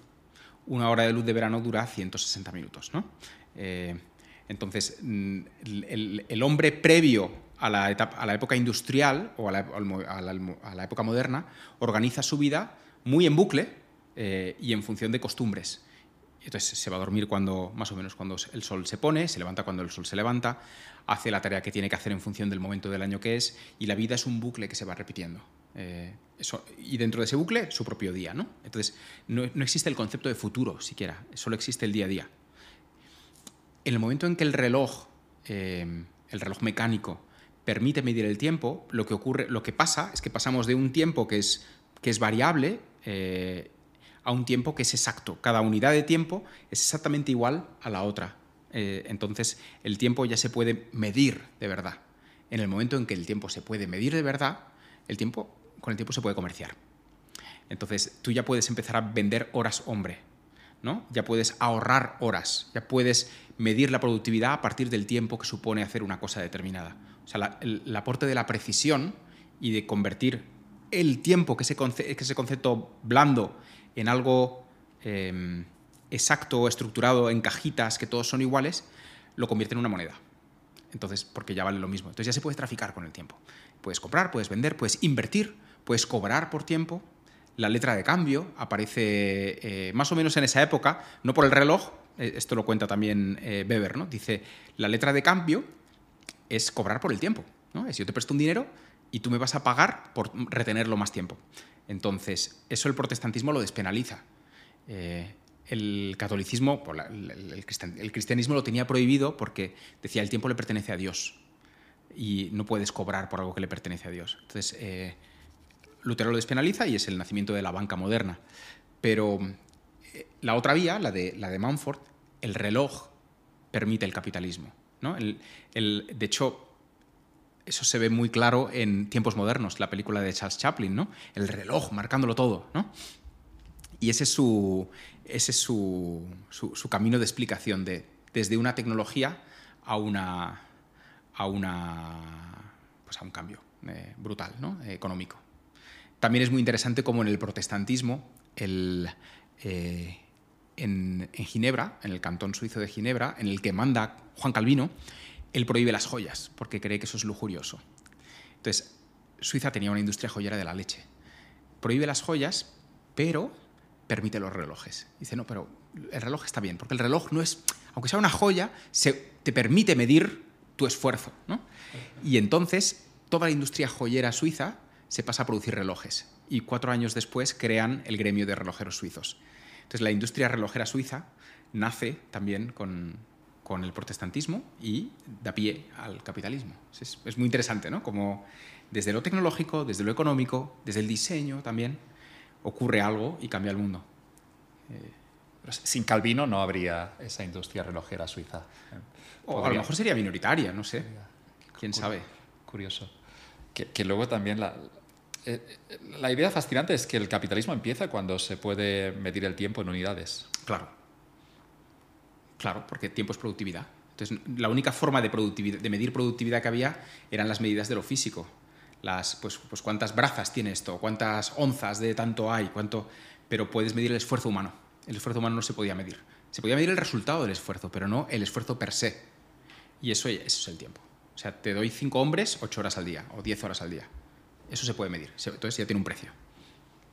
Aunque nace tanto de esta sociedad, cuesta imaginar cómo es una sociedad sin tiempo, un pueblo sin tiempo, una, una granja sin tiempo, ¿no? donde la gente se levanta cuando sale el sol, donde todos vamos a, a, a, trabajar, donde en algún momento nos coordinaremos para volver a comer juntos y luego para ir a dormir, pero marcado siempre por, por cuando se sale el sol y cuando llega la noche. Y además esa idea, si no hay tiempo, en el sentido newtoniano, digamos, no hay futuro, porque mañana será igual que hoy y será igual que pasado mañana. ¿no? Entonces, no tienes idea de que el futuro puede cambiar. De hecho, hay quien dice que eh, la idea de futuro nace también más o menos en esa época. Es decir, el momento en que tú puedes, eh, tú entiendes que, que mañana puede ser distinto, entonces actúas sobre, puedes actuar sobre él. Pero si mañana va a ser igual, no hay, no hay futuro. ¿No? El, el, el, mundo es un bucle constante, no, no hay idea de que puedes progresar el día de mañana. El mayor bucle es el año, eso sí. El año, claro. Porque quizá trabajas en verano para sí. tener comida de invierno, pero hay ese bucle del año del que no puedes salir y, y se rompe eso cuando se inventa la, el reloj, las unidades de tiempo. Claro. Hay otra más, si quieres, ojo, es que este tema es fascinante. Hay, hay otra más que es... Eh, me gusta cuando el invitado cuenta una cosa que le apasiona porque se nota ya en los ojos. Lo he visto ahora en tu yo, reacción. Yo, George Bataille, que es un intelectual eh, del, del, siglo XX muy divertido, porque además escribe un montón de novela erótica salvajísima, eh, explica una cosa muy interesante. Dice, en las sociedades agrícolas europeas de la Reforma, de la época de la Reforma, lo que se hacía tradicionalmente es que cuando termina la cosecha, más o menos en esta época del año, eh, un poquito antes, son las fiestas patronales, y en las fiestas patronales se consume todo lo que no se puede guardar. Entonces, el, por eso se, se, derrocha en la fiesta patronal. Porque el, vamos a gastarnos el vino que no podemos guardar porque se pondrá malo dentro de dos meses, vamos a gastar la, la, carne que no podemos conservar porque solo podemos conservar cierta carne, vamos a, entonces vamos a hacer una fiesta donde nos quememos el exceso, el excedente. ¿no? Y eso son las fiestas, y, lo consagramos un santo. Esas son las fiestas, la esencia de la fiesta patronal, ¿no? que casi siempre es a final de verano. El mundo protestante dice, nada de fiesta patronal, lo que te ha sobrado lo comercias, lo ahorras, lo mueves por ahí. Y al día siguiente ya eres, al año siguiente ya eres distinto porque eres un poco más rico. Entonces tu realidad ha cambiado. Entonces el, el ¡fua! la división es brutal, ¿no? Estos de aquí siguen haciendo lo mismo y puliéndose todo el ahorro año tras año y al, al, año siguiente están igual, y al siguiente están igual, y los otros están construyendo su pequeño imperio. ¿no? por ese concepto del exceso, del, del excedente. ¿Qué hago con el excedente? en este contexto, lo, lo, que ocurrió hace muchos, muchos años sigue hoy en la Europa de, actual, en la Unión Europea. Podemos ver un poco los países del sur, sí. de, de, vivir la vida. De vivir la vida total. Y los del norte intentando y los ahorrar. del norte, veo a veces el primer ministro holandés, ese tal Rutte, que ya con la cara que tiene de protestante, como que nos mira como, pero ¿qué, qué hacen estos tipos? ¿Qué, ¿Cómo es que se endeudan más? ¿Cómo es que, ¿Qué hacemos pagando eso? ¿no? Y, y cuando describes todo eso, pienso que, que, la Unión Europea soy pesimista. Sí. Ya, Hombre, a lo mejor pero es bueno, una síntesis. No quizá sé. puede aguantar la cosa. Sí, ya veremos. Que bueno, habíamos intercambiado algunos correos. En uno de ellos, hablando justo de este tema, me decías, repasando tus tweets sobre la gestión del tiempo, me he acordado de esta versión apócrifa del cuento de la cigarra y la hormiga. Cuando la hormiga, igual que los países del norte a los del sur, le reprocha a la cigarra que ha pasado todo el verano disfrutando, descansando y cantando, y que ahora con el frío le tocará sufrir. En el cuento original, la hija puta de la hormiga se vuelve al agujero y la cigarra muere. En la versión apócrifa, cuando la hormiga se asoma a soltarle la moralina paternalista, la cigarra se queda parada escuchando y ñam, se come la hormiga. A tope con la cigarra, concluyas. Ver, Pero me, me, me, gustó mucho. Es y, divertido, sí. Y cómo hay esa, esa, esa ¿no? esas dos visiones, de nuevo, que ese debate que decíamos antes de lo, obviamente lo dices en broma, ¿no? Yo, mi respeto también por los países del norte de Europa, no quiero no, sonar aquí total que... Y absoluto, que no, no. No, no, me gustaría animar a la gente a, a, a, gastarse, a comerse a la hormiga, gastarse sí. todo el dinero que tiene, además, porque haces, luego te encuentras haces, en invierno Tú haces jodido. discurso, ¿no? De, de, ya de, no de cierta austeridad o de cierta... Una actitud un poco más racional, no tan... Sí, sé, o, o, no el gasto innecesario, ¿no? Tú hablas mucho del gasto que es por estatus, que, que sí. me parece un planteamiento sabio. Sí, sí, de, nuevo, de comprar poco y comprar bien, pero no lo sé, tampoco es que no, no sé cuál es el discurso, pero solo decirte que me gustó este a tope con la cigarra. Ya, a tope con la cigarra. Bien, bien. Pero bueno, hay que encontrar un equilibrio como siempre. pero claro. yo, yo, es, es, es, como que, no sé, en el contexto, en nuestra cultura, sí que es cierto que quizá nos empujan a, a gastar más de lo que deberíamos y en ya. otras culturas todo lo contrario. Son demasiado austeros y deberían vivir más la vida. Claro hay una diferencia entre gastar y, experimentar. Bueno, a ver, yo creo que la mentalidad más mediterránea no necesariamente es de gasto absoluto, que es verdad que es más derrochona y más generosa, pero sino más de, experimentar y compartir, o sea, de pasarlo bien. Está esta expresión magnífica, inigualable, que, que tenemos en castellano que no tiene ninguna, yo creo que no debe tener ninguna otra lengua del mundo, que es tirar la casa por la ventana. ¿no? Es maravillosa. Tirar la casa por la ventana. Eso sí que es como de, me da igual todo, no sé si mañana comeré, no sé si tendremos para... Pero, pero hoy tiramos la casa por la ventana. Entonces, es, es el hedonismo máximo, es casi suicida, ¿no? Es moriré feliz, moriré comiendo. Es... Eh, eh, ¿cómo se llama el actor este del, del Living Las Vegas? Que está, Nicolas Cage. Nicolas Cage en Living Las Vegas, ¿no? Alcohólico perdido dice, voy a morir bebiendo, ¿no?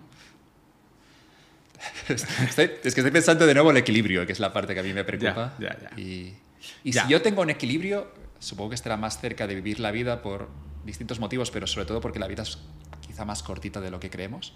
Y seguramente yo, si tengo que definirme, estoy más cerca del Mediterráneo que del norte de Europa, pero pero veo que también hay cosas buenas en, obviamente, en pensar en el futuro y en la austeridad. Claro, joder, y luego tienes familias y tienes gente que depende de ti y quieres asegurar que tus, pues que tus hijos tengan lo que vayan a necesitar mientras se hacen mayores y yo qué sé, o sea, no, no. es anecdótico, ¿no? Decir esto, ¿no? Yo, pero bueno, pues, creo que, que, que, que hay que tener polos y hay que tener faros y hay que saber cómo moverte en una dirección o en otra en cada momento, ¿no? Pero, pero pero obviamente el día a día te exige una cierta racionalidad, si no, esto no se sostendría, ¿no?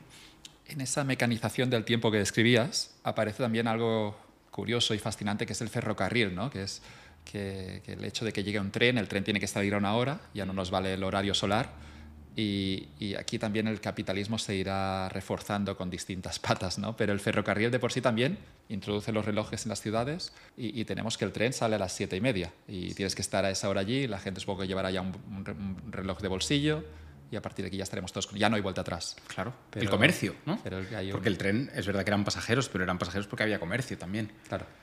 El comercio exige, ¿no? Eh, la sincronía. Me cuesta incluso imaginar cómo, debe, cómo es vivir una sociedad sin relojes. Creo que es difícil posicionarte ¿no? allí. Claro. No sé. Es que es premoderna. O sea, es, es, de hecho, estaba, mientras hablábamos antes, estaba pensando que el, reloj introduce el concepto de empleado. El empleado vende un, porcentaje de tu tiempo, se lo vendes a una persona a cambio de dinero. Antes del reloj no existía el venderte un porcentaje de mi tiempo, era te vendo entero, o sea, estoy a tu servicio, ¿no? Los, los, señoríos feudales y demás, esta persona es mi vasallo, mi lo que sea, y yo tengo propiedad absoluta sobre la persona. Eh, el concepto de empleado y casi quizá de empresa, ¿no? Nace gracias a que tú puedes eh, comprar trocitos de personas, trocitos temporales. Hay ese libro que a mí me gustó enormemente que es 4.000 semanas de Burkeman, que es un libro que primero nos dice, vives 4.000 semanas, que cuando lo ves por escrito ves que no son tantas. Y luego el libro te anima a aprovechar mejor tu tiempo. ¿eh?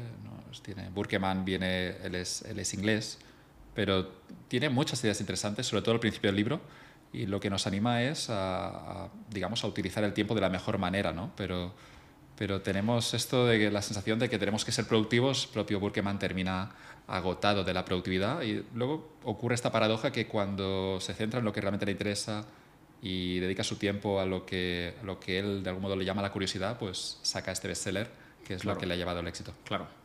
Sí, el valor del aburrimiento, del, ¿no? del, de cierto silencio para enfocarse, estoy totalmente de acuerdo. O sea, también lo he vivido. ¿eh? Eh, eh, cuando, te cuando tienes la suerte de que alguien te despoje de, de, tareas y cosas que te consumen mucho, obviamente puede dar hasta cierto vértigo, hostia, ahora parece que no tengo nada que hacer, ¿no? pero luego pasan más cosas, o ganas frescura mental, no sé.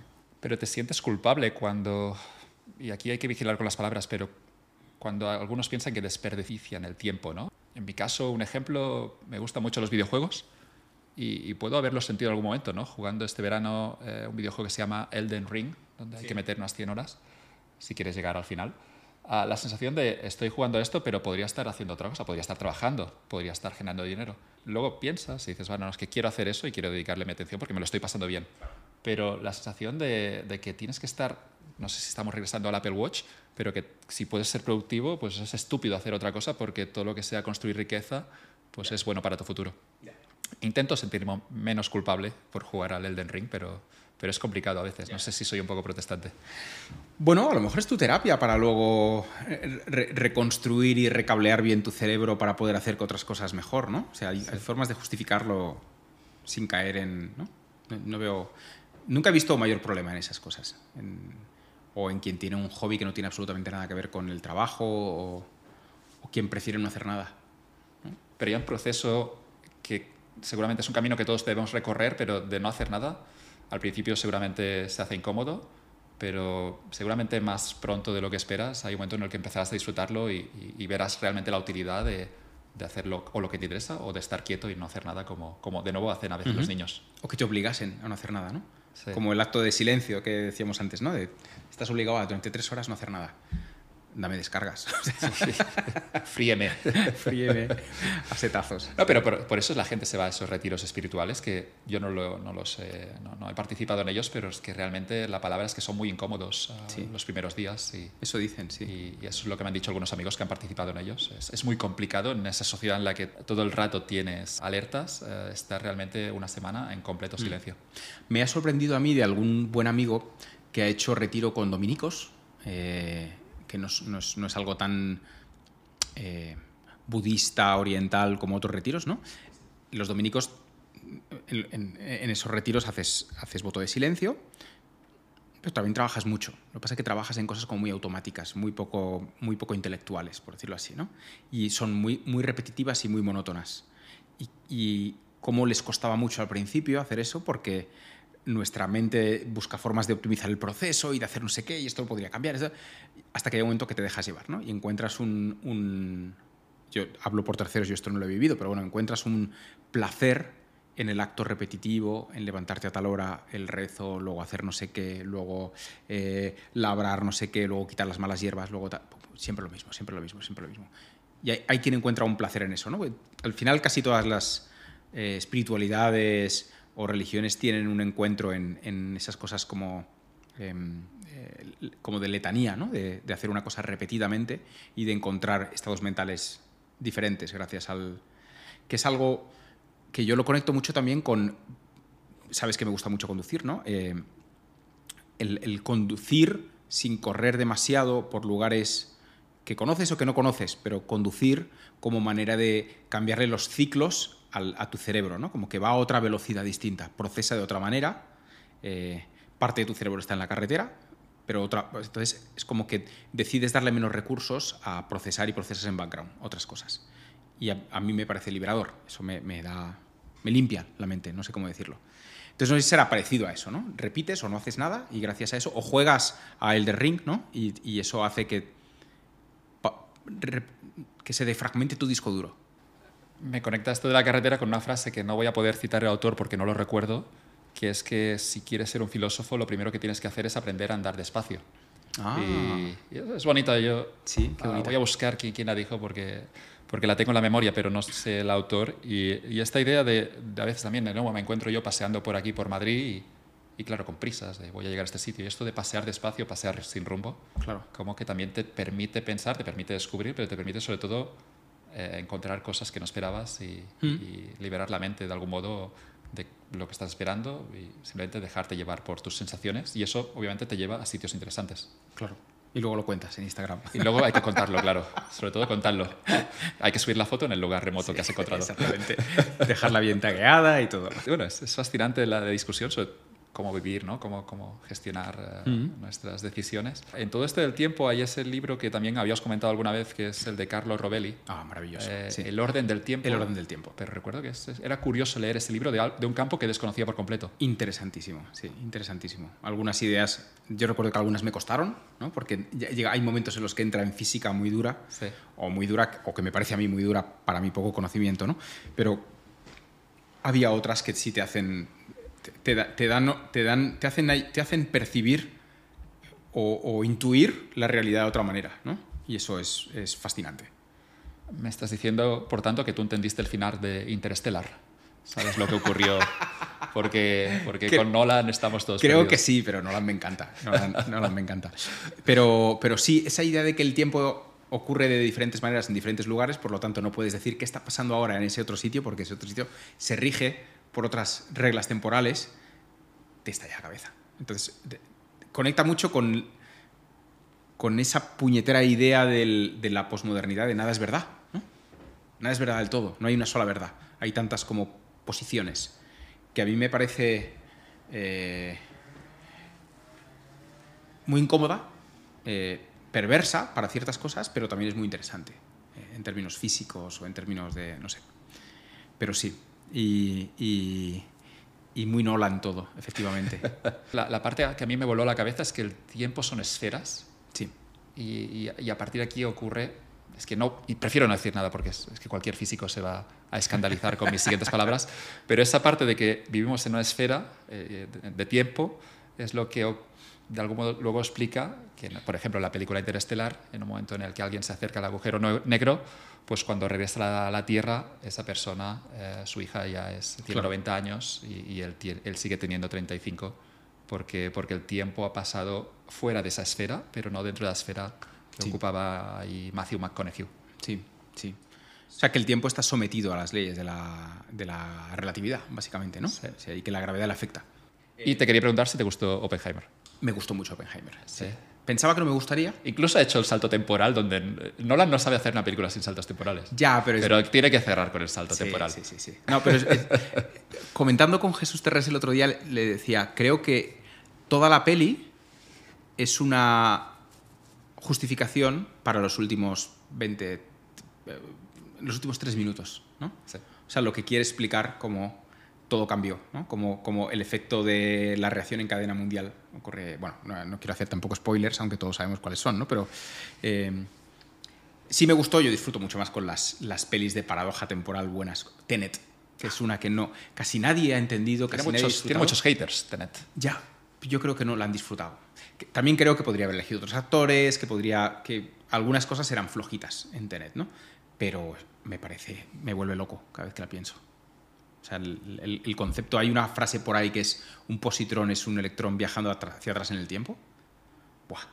Eh, Y no, y no, es del todo mentira, o sea, hay ciertas teorías que respaldan esa idea, ¿no? Que haya cosas que viajan hacia adelante y otras que viajan hacia atrás y obviamente se encuentran.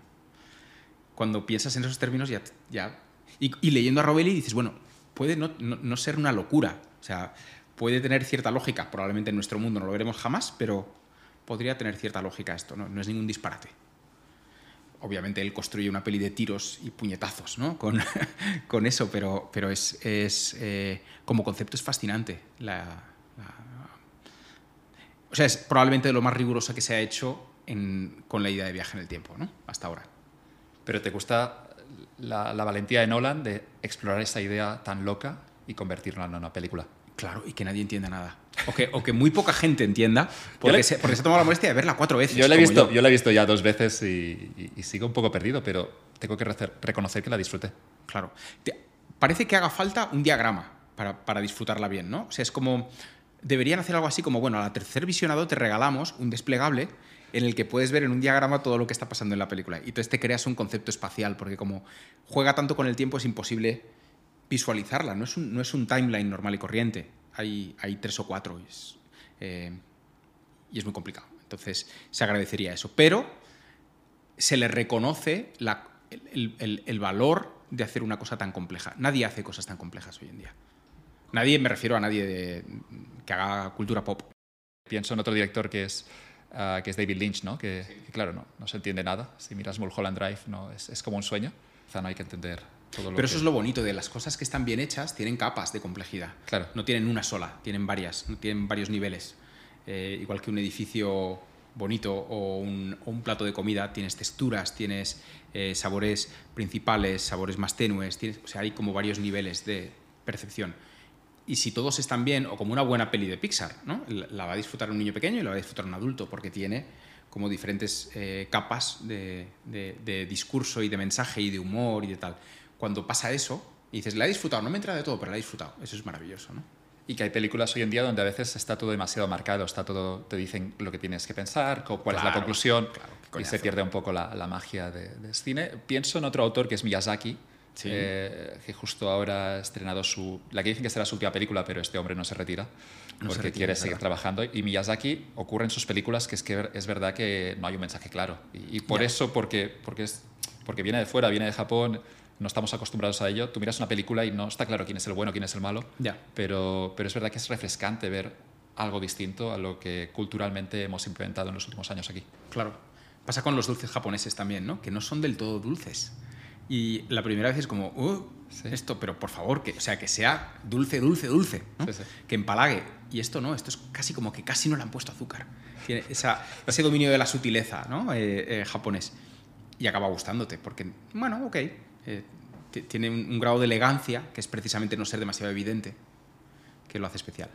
Te pregunto por el diseño japonés, donde hay, desde mi percepción y mi poco conocimiento, unos artesanos que están eh, muy centrados en la tarea que tienen por delante, ¿no? y, y, que y el resultado es algo secundario, es la consecuencia, pero el arte en Japón, como por lo poco que yo he visto, lo que entiendo, es, es, que disfrutan el hecho de producir y luego aparece un producto que obviamente no será perfecto, pero, pero es lo de, digamos que el producto es secundario y ellos les interesa a veces el acto de crear. Sí, el camino, ¿no? El, do, le llaman ellos. A ver, es que eso es artesanía, no es diseño. Claro. Eh, eh, el diseño por naturaleza debe ser industrializable, por decirlo así, ¿no? O un tipo de diseño. Pero mm, en el, en, en, con Japón pasa que hay ciertos diseños y ciertos productos que son muy japoneses, en el sentido de que van muy alineados con esa filosofía, y luego hay otras cosas que son como muy caóticos. Y pasa también con su sociedad. O sea, por ejemplo, tú ves folletos japoneses o ves webs japonesas, son muy, muy caóticos. Sin embargo, ves productos más de naturaleza industrial y son mucho más armónicos y demás. Pero pasa también, eh, tienen edificios, tienen templos y demás y una arquitectura espectacular. Y luego, cualquier joven de 30 o 40 años vive en Tokio en, en un agujero que es el caos absoluto máximo y, su, y todo es un desastre ahí dentro. ¿no? Entonces, no tengo ni idea de cómo conjugan esas dos cosas. esa obsesión por la armonía y por el camino de repetición y la perfección a través de la repetición y luego el desatender por completo otras cosas. No, no lo sé, es interesante. Me gustaría tocar un tema antes de cerrar esta charla, que es el, algunas ideas para jóvenes diseñadores. Y preparando esta entrevista encontré un tuit tuyo de cuando tuiteabas, de hace ya algunos años. Preguntabas si había en la sala, en ese caso, si había en Twitter, a alguien que estuviera trabajando en el diseño de productos, pero que no hubiera estudiado diseño. Y preguntabas cuál era la profesión que habían estudiado, cuál era el grado universitario que habían estudiado. Y salían muchas respuestas. No, no sé obviamente no vas a recordar las cien y pico respuestas que te llegaron a ese tweet, ¿no? Pero si alguien quiere diseñar bien, ¿qué, ¿cuáles son las cosas que debería saber? Eh, ¿qué, debería cultivar? Supongo que a cada persona que le preguntes esto te dirá una cosa distinta, ¿no? Para mí hay em, dos. Yo creo que el diseño, como, como la medicina, tiene un, un ejercicio de diagnóstico, ¿no? Tú tienes que entender bien lo que quieres resolver eh, entender todos los factores que influyen en eso, entender por qué se produce, en qué contexto se produce, etc. Y luego hay otro de tratamiento, que es, bueno, cómo voy a actuar sobre esta realidad con los materiales que tengo, con, las, con los píxeles, con aquello, lo que sea que yo moldeo para, para que ese tratamiento dé solución a ese diagnóstico. Em, entonces, ¿qué te hacen falta? Habilidades en los dos lados. Habilidades de diagnóstico y habilidades de tratamiento. Em, habilidades de diagnóstico, pues tener, tener o bien las técnicas, o bien la capacidad, o bien la sensibilidad, no entro ahí, para poder leer lo, antropológico, lo social, entender por qué pasan las cosas. Y en el otro lado, desarrollar una cierta capacidad, una cierta sensibilidad y capacidad para, dar forma a las cosas, entender cuáles son las claves de que algo sea armónico, de que algo, eh, pues no sé, hay como 20, 30 principios básicos de diseño, la recursividad, la simetría, dominar esas cosas que te van a ser necesarios, tanto si es para escribir un, para una narración, ¿no? como si es para dar forma a una botella de refresco. Pero tienes que tener los dos lados. Si no tienes los dos lados, puedes ser un magnífico artesano o puedes ser un magnífico eh, tertuliano, pero no, pero no. El diseño ocurre cuando están las dos. Porque el diseño al final del día también es la resolución de un problema, ¿no? Y el diseño industrial sería la resolución a gran escala de ese problema. Sí, de un problema o de una necesidad, ¿no? Porque no, no siempre es un problema. Un juguete, tú diseñas un juguete, decía Charles Sims, un juguete no, no, no, no resuelve ningún problema. Bueno, el aburrimiento. Por ejemplo, sí, pero a veces tampoco hay un aburrimiento.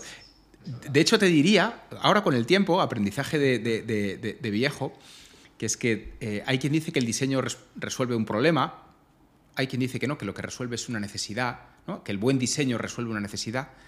Y con el tiempo te vas dando cuenta de que si el, buen diseño resuelve una necesidad, el mejor diseño la crea. ¿Cuántas, ¿Cuántos objetos y cuántos dispositivos y cuántos aparatos y cuántas cosas hemos comprado que no necesitábamos, pero que queríamos eh, saciar algo que no nos pasaba? Tengo que pensar en el iPhone. Tienes que pensar en el iPhone, claro que sí. pero no lo digo como algo malo, ¿eh? eh y ahí discreparé contigo de la eterna polémica del Dacia y toda esta historia, ¿no? Creo que hay ciertos productos que no necesitamos porque no, suplen ninguna necesidad que tenemos, pero que nos dan acceso a experiencias que no hubiéramos tenido, que nos permiten, que, nos llevan a hacer cosas que no hubiéramos imaginado que podríamos hacer, precisamente porque tenemos ese objeto, ese dispositivo, ese lo que sea. Eh, nadie necesita un todoterreno. Eh, pero cuando tienes el todoterreno, empiezas a plantearte tus vacaciones de otra manera, tu tiempo libre de otra manera, vas a lugares que no te hubieras planteado ir. Entonces tu, tu realidad ha cambiado. Pero ¿necesitabas un todoterreno? Eh, absolutamente no. ¿no? Entonces, e, ese es un poco el, lo que quiero decir con que el buen diseño puede crear la necesidad. La puede crear de una forma perversa, como el iPhone o como la lujuria de Apple, ¿no? Pero la puede crear también de una forma interesante. Te, te abre un horizonte nuevo y yo estoy utilizando productos Apple ahora para grabar esta conversación y, claro. y soy fan del iPhone. ¿eh? No, sí, sí, quiero, solo he pensado que cuando has dicho crear necesidad, es verdad que hay la parte buena y la parte mala. Parece también que Dacia patrocine Capital, pero voy a decir ahora que el todoterreno que he conducido por Islandia ha sido un Dacia Duster. ¿Sí? Funciona de, puta madre, espectacular. pero el, Duster no es 4x4, ¿no? Sí, sí, sí. 4x4. Sí, sí, 4x4. Ha, cruzado ríos, se ha metido ahí por pues carreteras. pues muy bien. No hay ninguna necesidad de tener un, pero el punto, el punto que sí que me gusta es, es que es verdad que el momento en el que no buscas solo el precio y que buscas algo más, has dicho algo que me ha gustado, que es que nos hace mejores. Tener una... de llevar un, un reloj o un coche distinto hay quizá una afirmación que, nos, que en ese proceso nos, nos, nos, hace un poco mejores, nos lleva a un sitio en el que no esperábamos llegar gracias en parte a ese producto. Sí, o, te exige un, o, te, o, te, demanda un comportamiento. ¿Sabes esto de eh, vestirse bien? Te, luego te exige un comportamiento acorde a la ropa que te has puesto. ¿no? Y, y, muchas mujeres dicen, no, yo es que me he visto bien porque me siento luego más, con más autoestima, por ejemplo, ¿no? Eh, esto es un poco así, a veces te pones un traje bien cortado y que te lo han ajustado bien y tal, y ostras, tienes que estar a la altura de la ropa que llevas, ¿no? Pues eso pasa también con ciertos objetos y ciertas cosas. No vas a hacer, o sea, intentas sacarle más partido al objeto o intentas hacer cosas que el objeto, el objeto te lleva a lugares, ¿no? El objeto, el, el artefacto, la cosa, te lleva a lugares que no necesariamente te hacen mejores, pero que a veces sí, a veces te, te exigen un cierto comportamiento. Tú te compras un coche clásico y no vas a ir hecho un asco en coche, no vas a llevar el coche clásico para ir a comprar el pan a la esquina, no, te planteas un viaje bonito y te lo diseñas de otra manera y te lo construyes una atmósfera alrededor de eso que es distinta y eso no es yo no lo veo malo, ¿no? Con el coche clásico llega la responsabilidad de hacer algo bonito con a la altura de ese coche, a la claro. altura de ese diseño, claro, de ese coche. Sí, sí. No, el, el, el, Duster o el Sandero no son coches bonitos. Por, al menos no Pero, tienen mucha simetría, que yo... oh, son, no, pero no pueden son, llegar a serlo. Es, depende del, del, de, su, de, su, legado. ¿eh? El, el, el, Land Rover clásico Defender no es, no es bonito. Pero ahí está, con su legado y su todo, ¿no? Y ahora ya, ya hay una estética alrededor de todo eso. Pero está bien que llevaras un, un Dacia siendo fiel ahí a tus principios a Islandia. bueno, la, la, elección fue porque era el más barato de los todoterrenos, pero es cierto que funcionaba y, y donde algunos, hay, hay, mil variantes, pero es donde algunos quizá no cruzaban el río porque les daba miedo hacer dañar ese coche, con el Dacia te tirabas claro. y, y no sé hasta qué punto bueno, es lo de siempre, lo del precio, ¿no? De que yo soy el primero que consumo productos muy caros y consumo productos baratos. Muy baratos, sí. Y, y, supongo que, no sé, intento no quedarme nunca en el medio, pero eso ya es mi estrategia. Ya. Entender la durabilidad de las cosas, ¿no? Cosas que deben, deben durar y cosas que no. Estuve el otro día con el director de, de, de comunicación de Porsche, eh, estuvo aquí sentado justo donde estás tú, y nos contaba que el 80% de los Porsches que se han fabricado en la historia siguen en circulación. Eso es una pasada. La marca tiene 75 años. Y el precio no habrá bajado, incluso habrá no, el subido. precio sube porque el legado, ¿no? Pero, pero, pero, funcionan. pero claro, tú te, tú te fuerzas a cuidarlo porque es un Porsche. Y lo mantienes y lo cuidas. Y como sabes que es algo valioso, piensas, a lo mejor se lo daré a, a. Probablemente no se lo darás a tu hijo porque estará prohibido conducir un coche de combustión. Pero lo piensas como algo a largo plazo. Entonces te exige un, un, una cierta atención. Que puede ser un Porsche o puede ser otra cosa. ¿eh? No tiene que ser necesariamente un coche de lujo.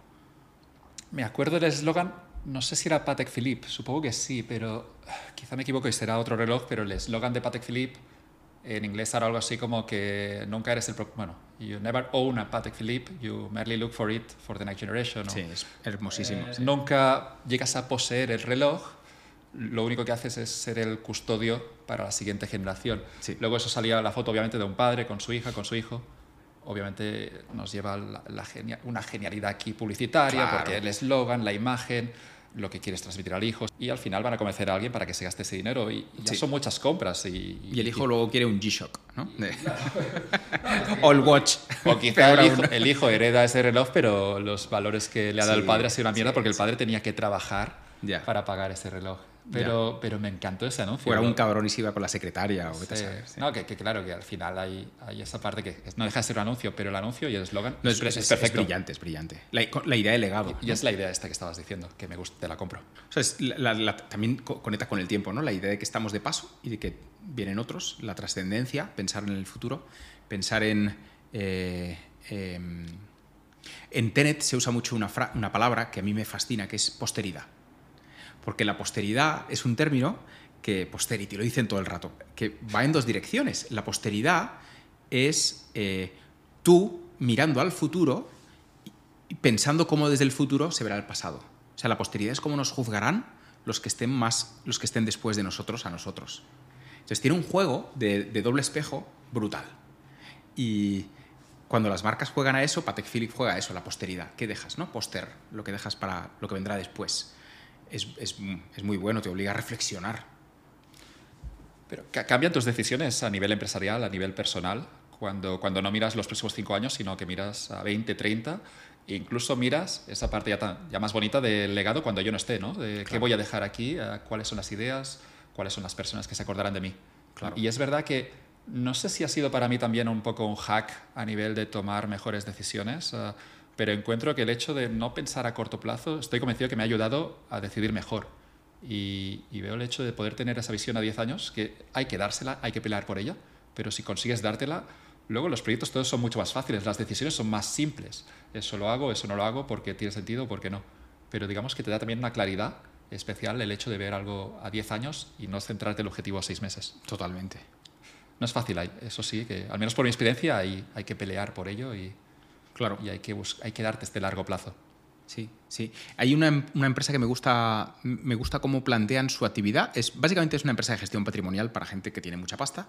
Eh, y ellos ayudan a quien tiene ese dinero a que lo gestione bien, ¿no? Pero no trabajan desde la actitud de yo te voy a, voy a hacer que tu dinero dé más dinero. Trabajan desde la actitud, o al menos así se posicionan, de vamos a, eh, vamos a diseñar tu biografía vital. Vamos a ver, vamos a trabajar juntos para pensar cómo quieres que acabe siendo tu vida. Cómo, quieres, cómo ves tu vida desde dentro de 30 años. Y sabiendo en cómo, a qué pones, en qué pones más énfasis, si en un retiro bonito, si en la paz, si en una, un lugar donde toda tu familia pueda converger y concurrir, o si en tal, en base a eso moveremos el dinero de una forma o de otra. Y son gestora patrimonial. Sí, son gestora patrimonial. Pero entienden el dinero como, como, un medio. Como un medio. Para son conseguir a, Avante asesores. Que han, bastante gente de la compañía se ha formado aquí con nosotros. Es muy bonita la manera en que lo plantean. Es seductora y luego en, lo hacen así. O sea, es su manera de, de trabajar, ¿no? Me gusta, me gusta la idea. Hablamos antes de los todoterrenos, me, me dijiste también un día que, que, tu idea de felicidad era un libro y el depósito del todoterreno lleno. Te lo compro a 100% ahora que he conducido un Duster, ¿Sí? ahora yo quiero ir con el todoterreno lleno. Sí, sí, sí, quiero el depósito lleno, da una, da una felicidad. Da una felicidad, sí. A una incertidumbre que antes de la entrevista me decías ahora que quizá buscas un poco más, ahora sacándote el título de patrón de barcos. Sí, que, de patrón, de, el, el PER eh, eh, bueno, estaba, estaba con, estoy con esto, ¿no? Con a ver si, si, me saco. O sea, tengo muy romantizada la idea del velero. El barco es mucho más incertidumbre con todo terreno, porque estás en alta mar. Totalmente. Tienes, tienes eh, mucho más riesgo, ¿no? Porque el, joder, el todoterreno te puede dejar tirado, pero con el barco puedes morir. Pero a cambio tienes mucha más libertad, porque el todoterreno es verdad que puede ir por muchos sitios de la tierra, no por todos, no es todo terreno, es casi todo terreno, pero el barco puede ir por el 70% de la superficie del planeta sin que haya fronteras, sin que haya ningún tipo de control de nada. ¿no? Entonces, en términos de, libertad obtenida, ¿no? el, el, barco ofrece mucha más. Entonces, y en términos también de, que esto yo lo valoro mucho del todoterreno, el todoterreno lleva a lugares donde no hay nadie. El barco todavía más, ¿no? en cierto modo. A lo mejor lugares que son más homogéneos, porque son más planos, son más silencio, del que hablábamos antes, pero, pero te, te, te, aparta del mundo para que lo observes de otra manera. ¿no? La gente, si te has subido a un barco, lo habrás vivido, que se ve la costa de otra forma. Y dicen muchos que las montañas y los edificios que te parecen la hostia cuando estás en la ciudad, cuando te has alejado dos millas de la costa ya te parecen una mierda. Y dices, ay, qué pequeñito esto. Entonces ganas, ganas una perspectiva completamente distinta. Y hablo muy de oídas, ¿eh? porque yo no soy, yo no soy marinero. Pero, pero me, me seduce eso, me parece muy interesante creo que siempre me ha parecido muy interesante la idea de que eh, el, el, artefacto creado, cuanto más grande, más, eh, más te esclaviza. ¿no? Eh, que hay, hay, un punto medio de escala, es decir, tú tienes un, imagínate, tienes un cuchillo, una navaja o una llave inglesa. Una navaja, un cuchillo. Te potencian, porque te, dan una, te potencian una habilidad que tú tienes para hacer algo, ¿no? Para cortar mejor o para hacer más fuerza haciendo palanca o lo que sea en el momento en que el artefacto es más grande que tú, o sea, tú cabes dentro de él, te metes dentro de él, por ejemplo, tienes una, bicicleta, una bicicleta te da mucha más velocidad, pero ya te limita, porque no puedes ir por todos lados, ¿no? Una motocicleta, una motocicleta te da todavía más velocidad, pero la moto todavía puedes meterla por menos sitios que la bici. El coche te da todavía más velocidad y más eh, percepción de libertad, pero solo puedes ir por las carreteras asfaltadas. Y lo siguiente es la casa te protege de absolutamente todo, pero te mantiene en un sitio. Entonces ahí hay una línea muy, muy interesante y creo que hay, hay, artefactos como el todoterreno que rompen un poco de eso, ¿no? Eh, Te dejo ir donde tú quieras. Y además puedes meter garrafas de gasolina por si el depósito se te queda vacío. No sé si llevasteis garrafas en... No llegamos a este no nivel. llegasteis- Y Pero el velero también va un poco por ahí porque encima no necesitas combustible, entre comillas, ¿no? Había un anuncio de, creo que era de Jeep, que soltaban unos todoterrenos como si fueran leones salvajes. Land Rover, Freelander. Era Land Sí. Rover, no, no voy a citar bien ningún anuncio hoy. Todoterrenos salvajes por la sabana y Mm. luego una vez abrían la puerta empezaban a corrían por allí libremente. Sí. A nivel de concepto también Ese ese antiguo anuncio. ese, ¿eh? Ese es de los yo creo que 90 por ahí, 20 ¿no? añitos tendrás seguro. Sí. Pero, Que decía un- pero me acuerdo, claro. Un africano decía eh, Freelander, du Land Rover. ¿no? Era algo así. Ahora me he acordado, no, no tenía el africano diciendo eso. Transmitía también muy bien esa idea de, Mm. de- De libertad, sí. Pero, pero supongo que también, una vez eh, despegas, supongo que tienes esa sensación también con el velero, una vez desde la costa, todo lo Mm. ves ya más pequeñito, desde una avioneta supongo que es exactamente el mismo. Luego es un poquito más esclava, ¿no? Porque tú tienes que. A la torre de control le tienes que dar un plan de ruta, de, ¿no? un, plan de, de- un plan de vuelo. Luego solo puedes aterrizar en, en aeródromos o aeropuertos. O sea, es, es verdad que allá arriba la sensación de libertad debe ser muy grande, pero estás luego más controlado, estás muy sometido a mucha ley, ¿no? ¿Cuáles son los planes? ¿Quieres dar la vuelta al mundo velero? Algo así. Joder, veo, veo con muchísima envidia a la gente esta que se cruza el Atlántico con un velero. Eso es- debe ser lo más. Pero no, me conformo con poder, con aprender, eh, practicar un poquito y sabes que soy mallorquín, eh, mi familia tiene una casita al lado del mar y poder salir alguna tarde mm, hacer cosas sencillas, ¿no? Y tener un poco de calma y como decía la canción de Antonio Font, salir con la barquita y dormirme la siesta después de tomar un vasito de vino, pescar un pescado, llevarlo a casa y cenármelo. Entonces, con eso me bastaría.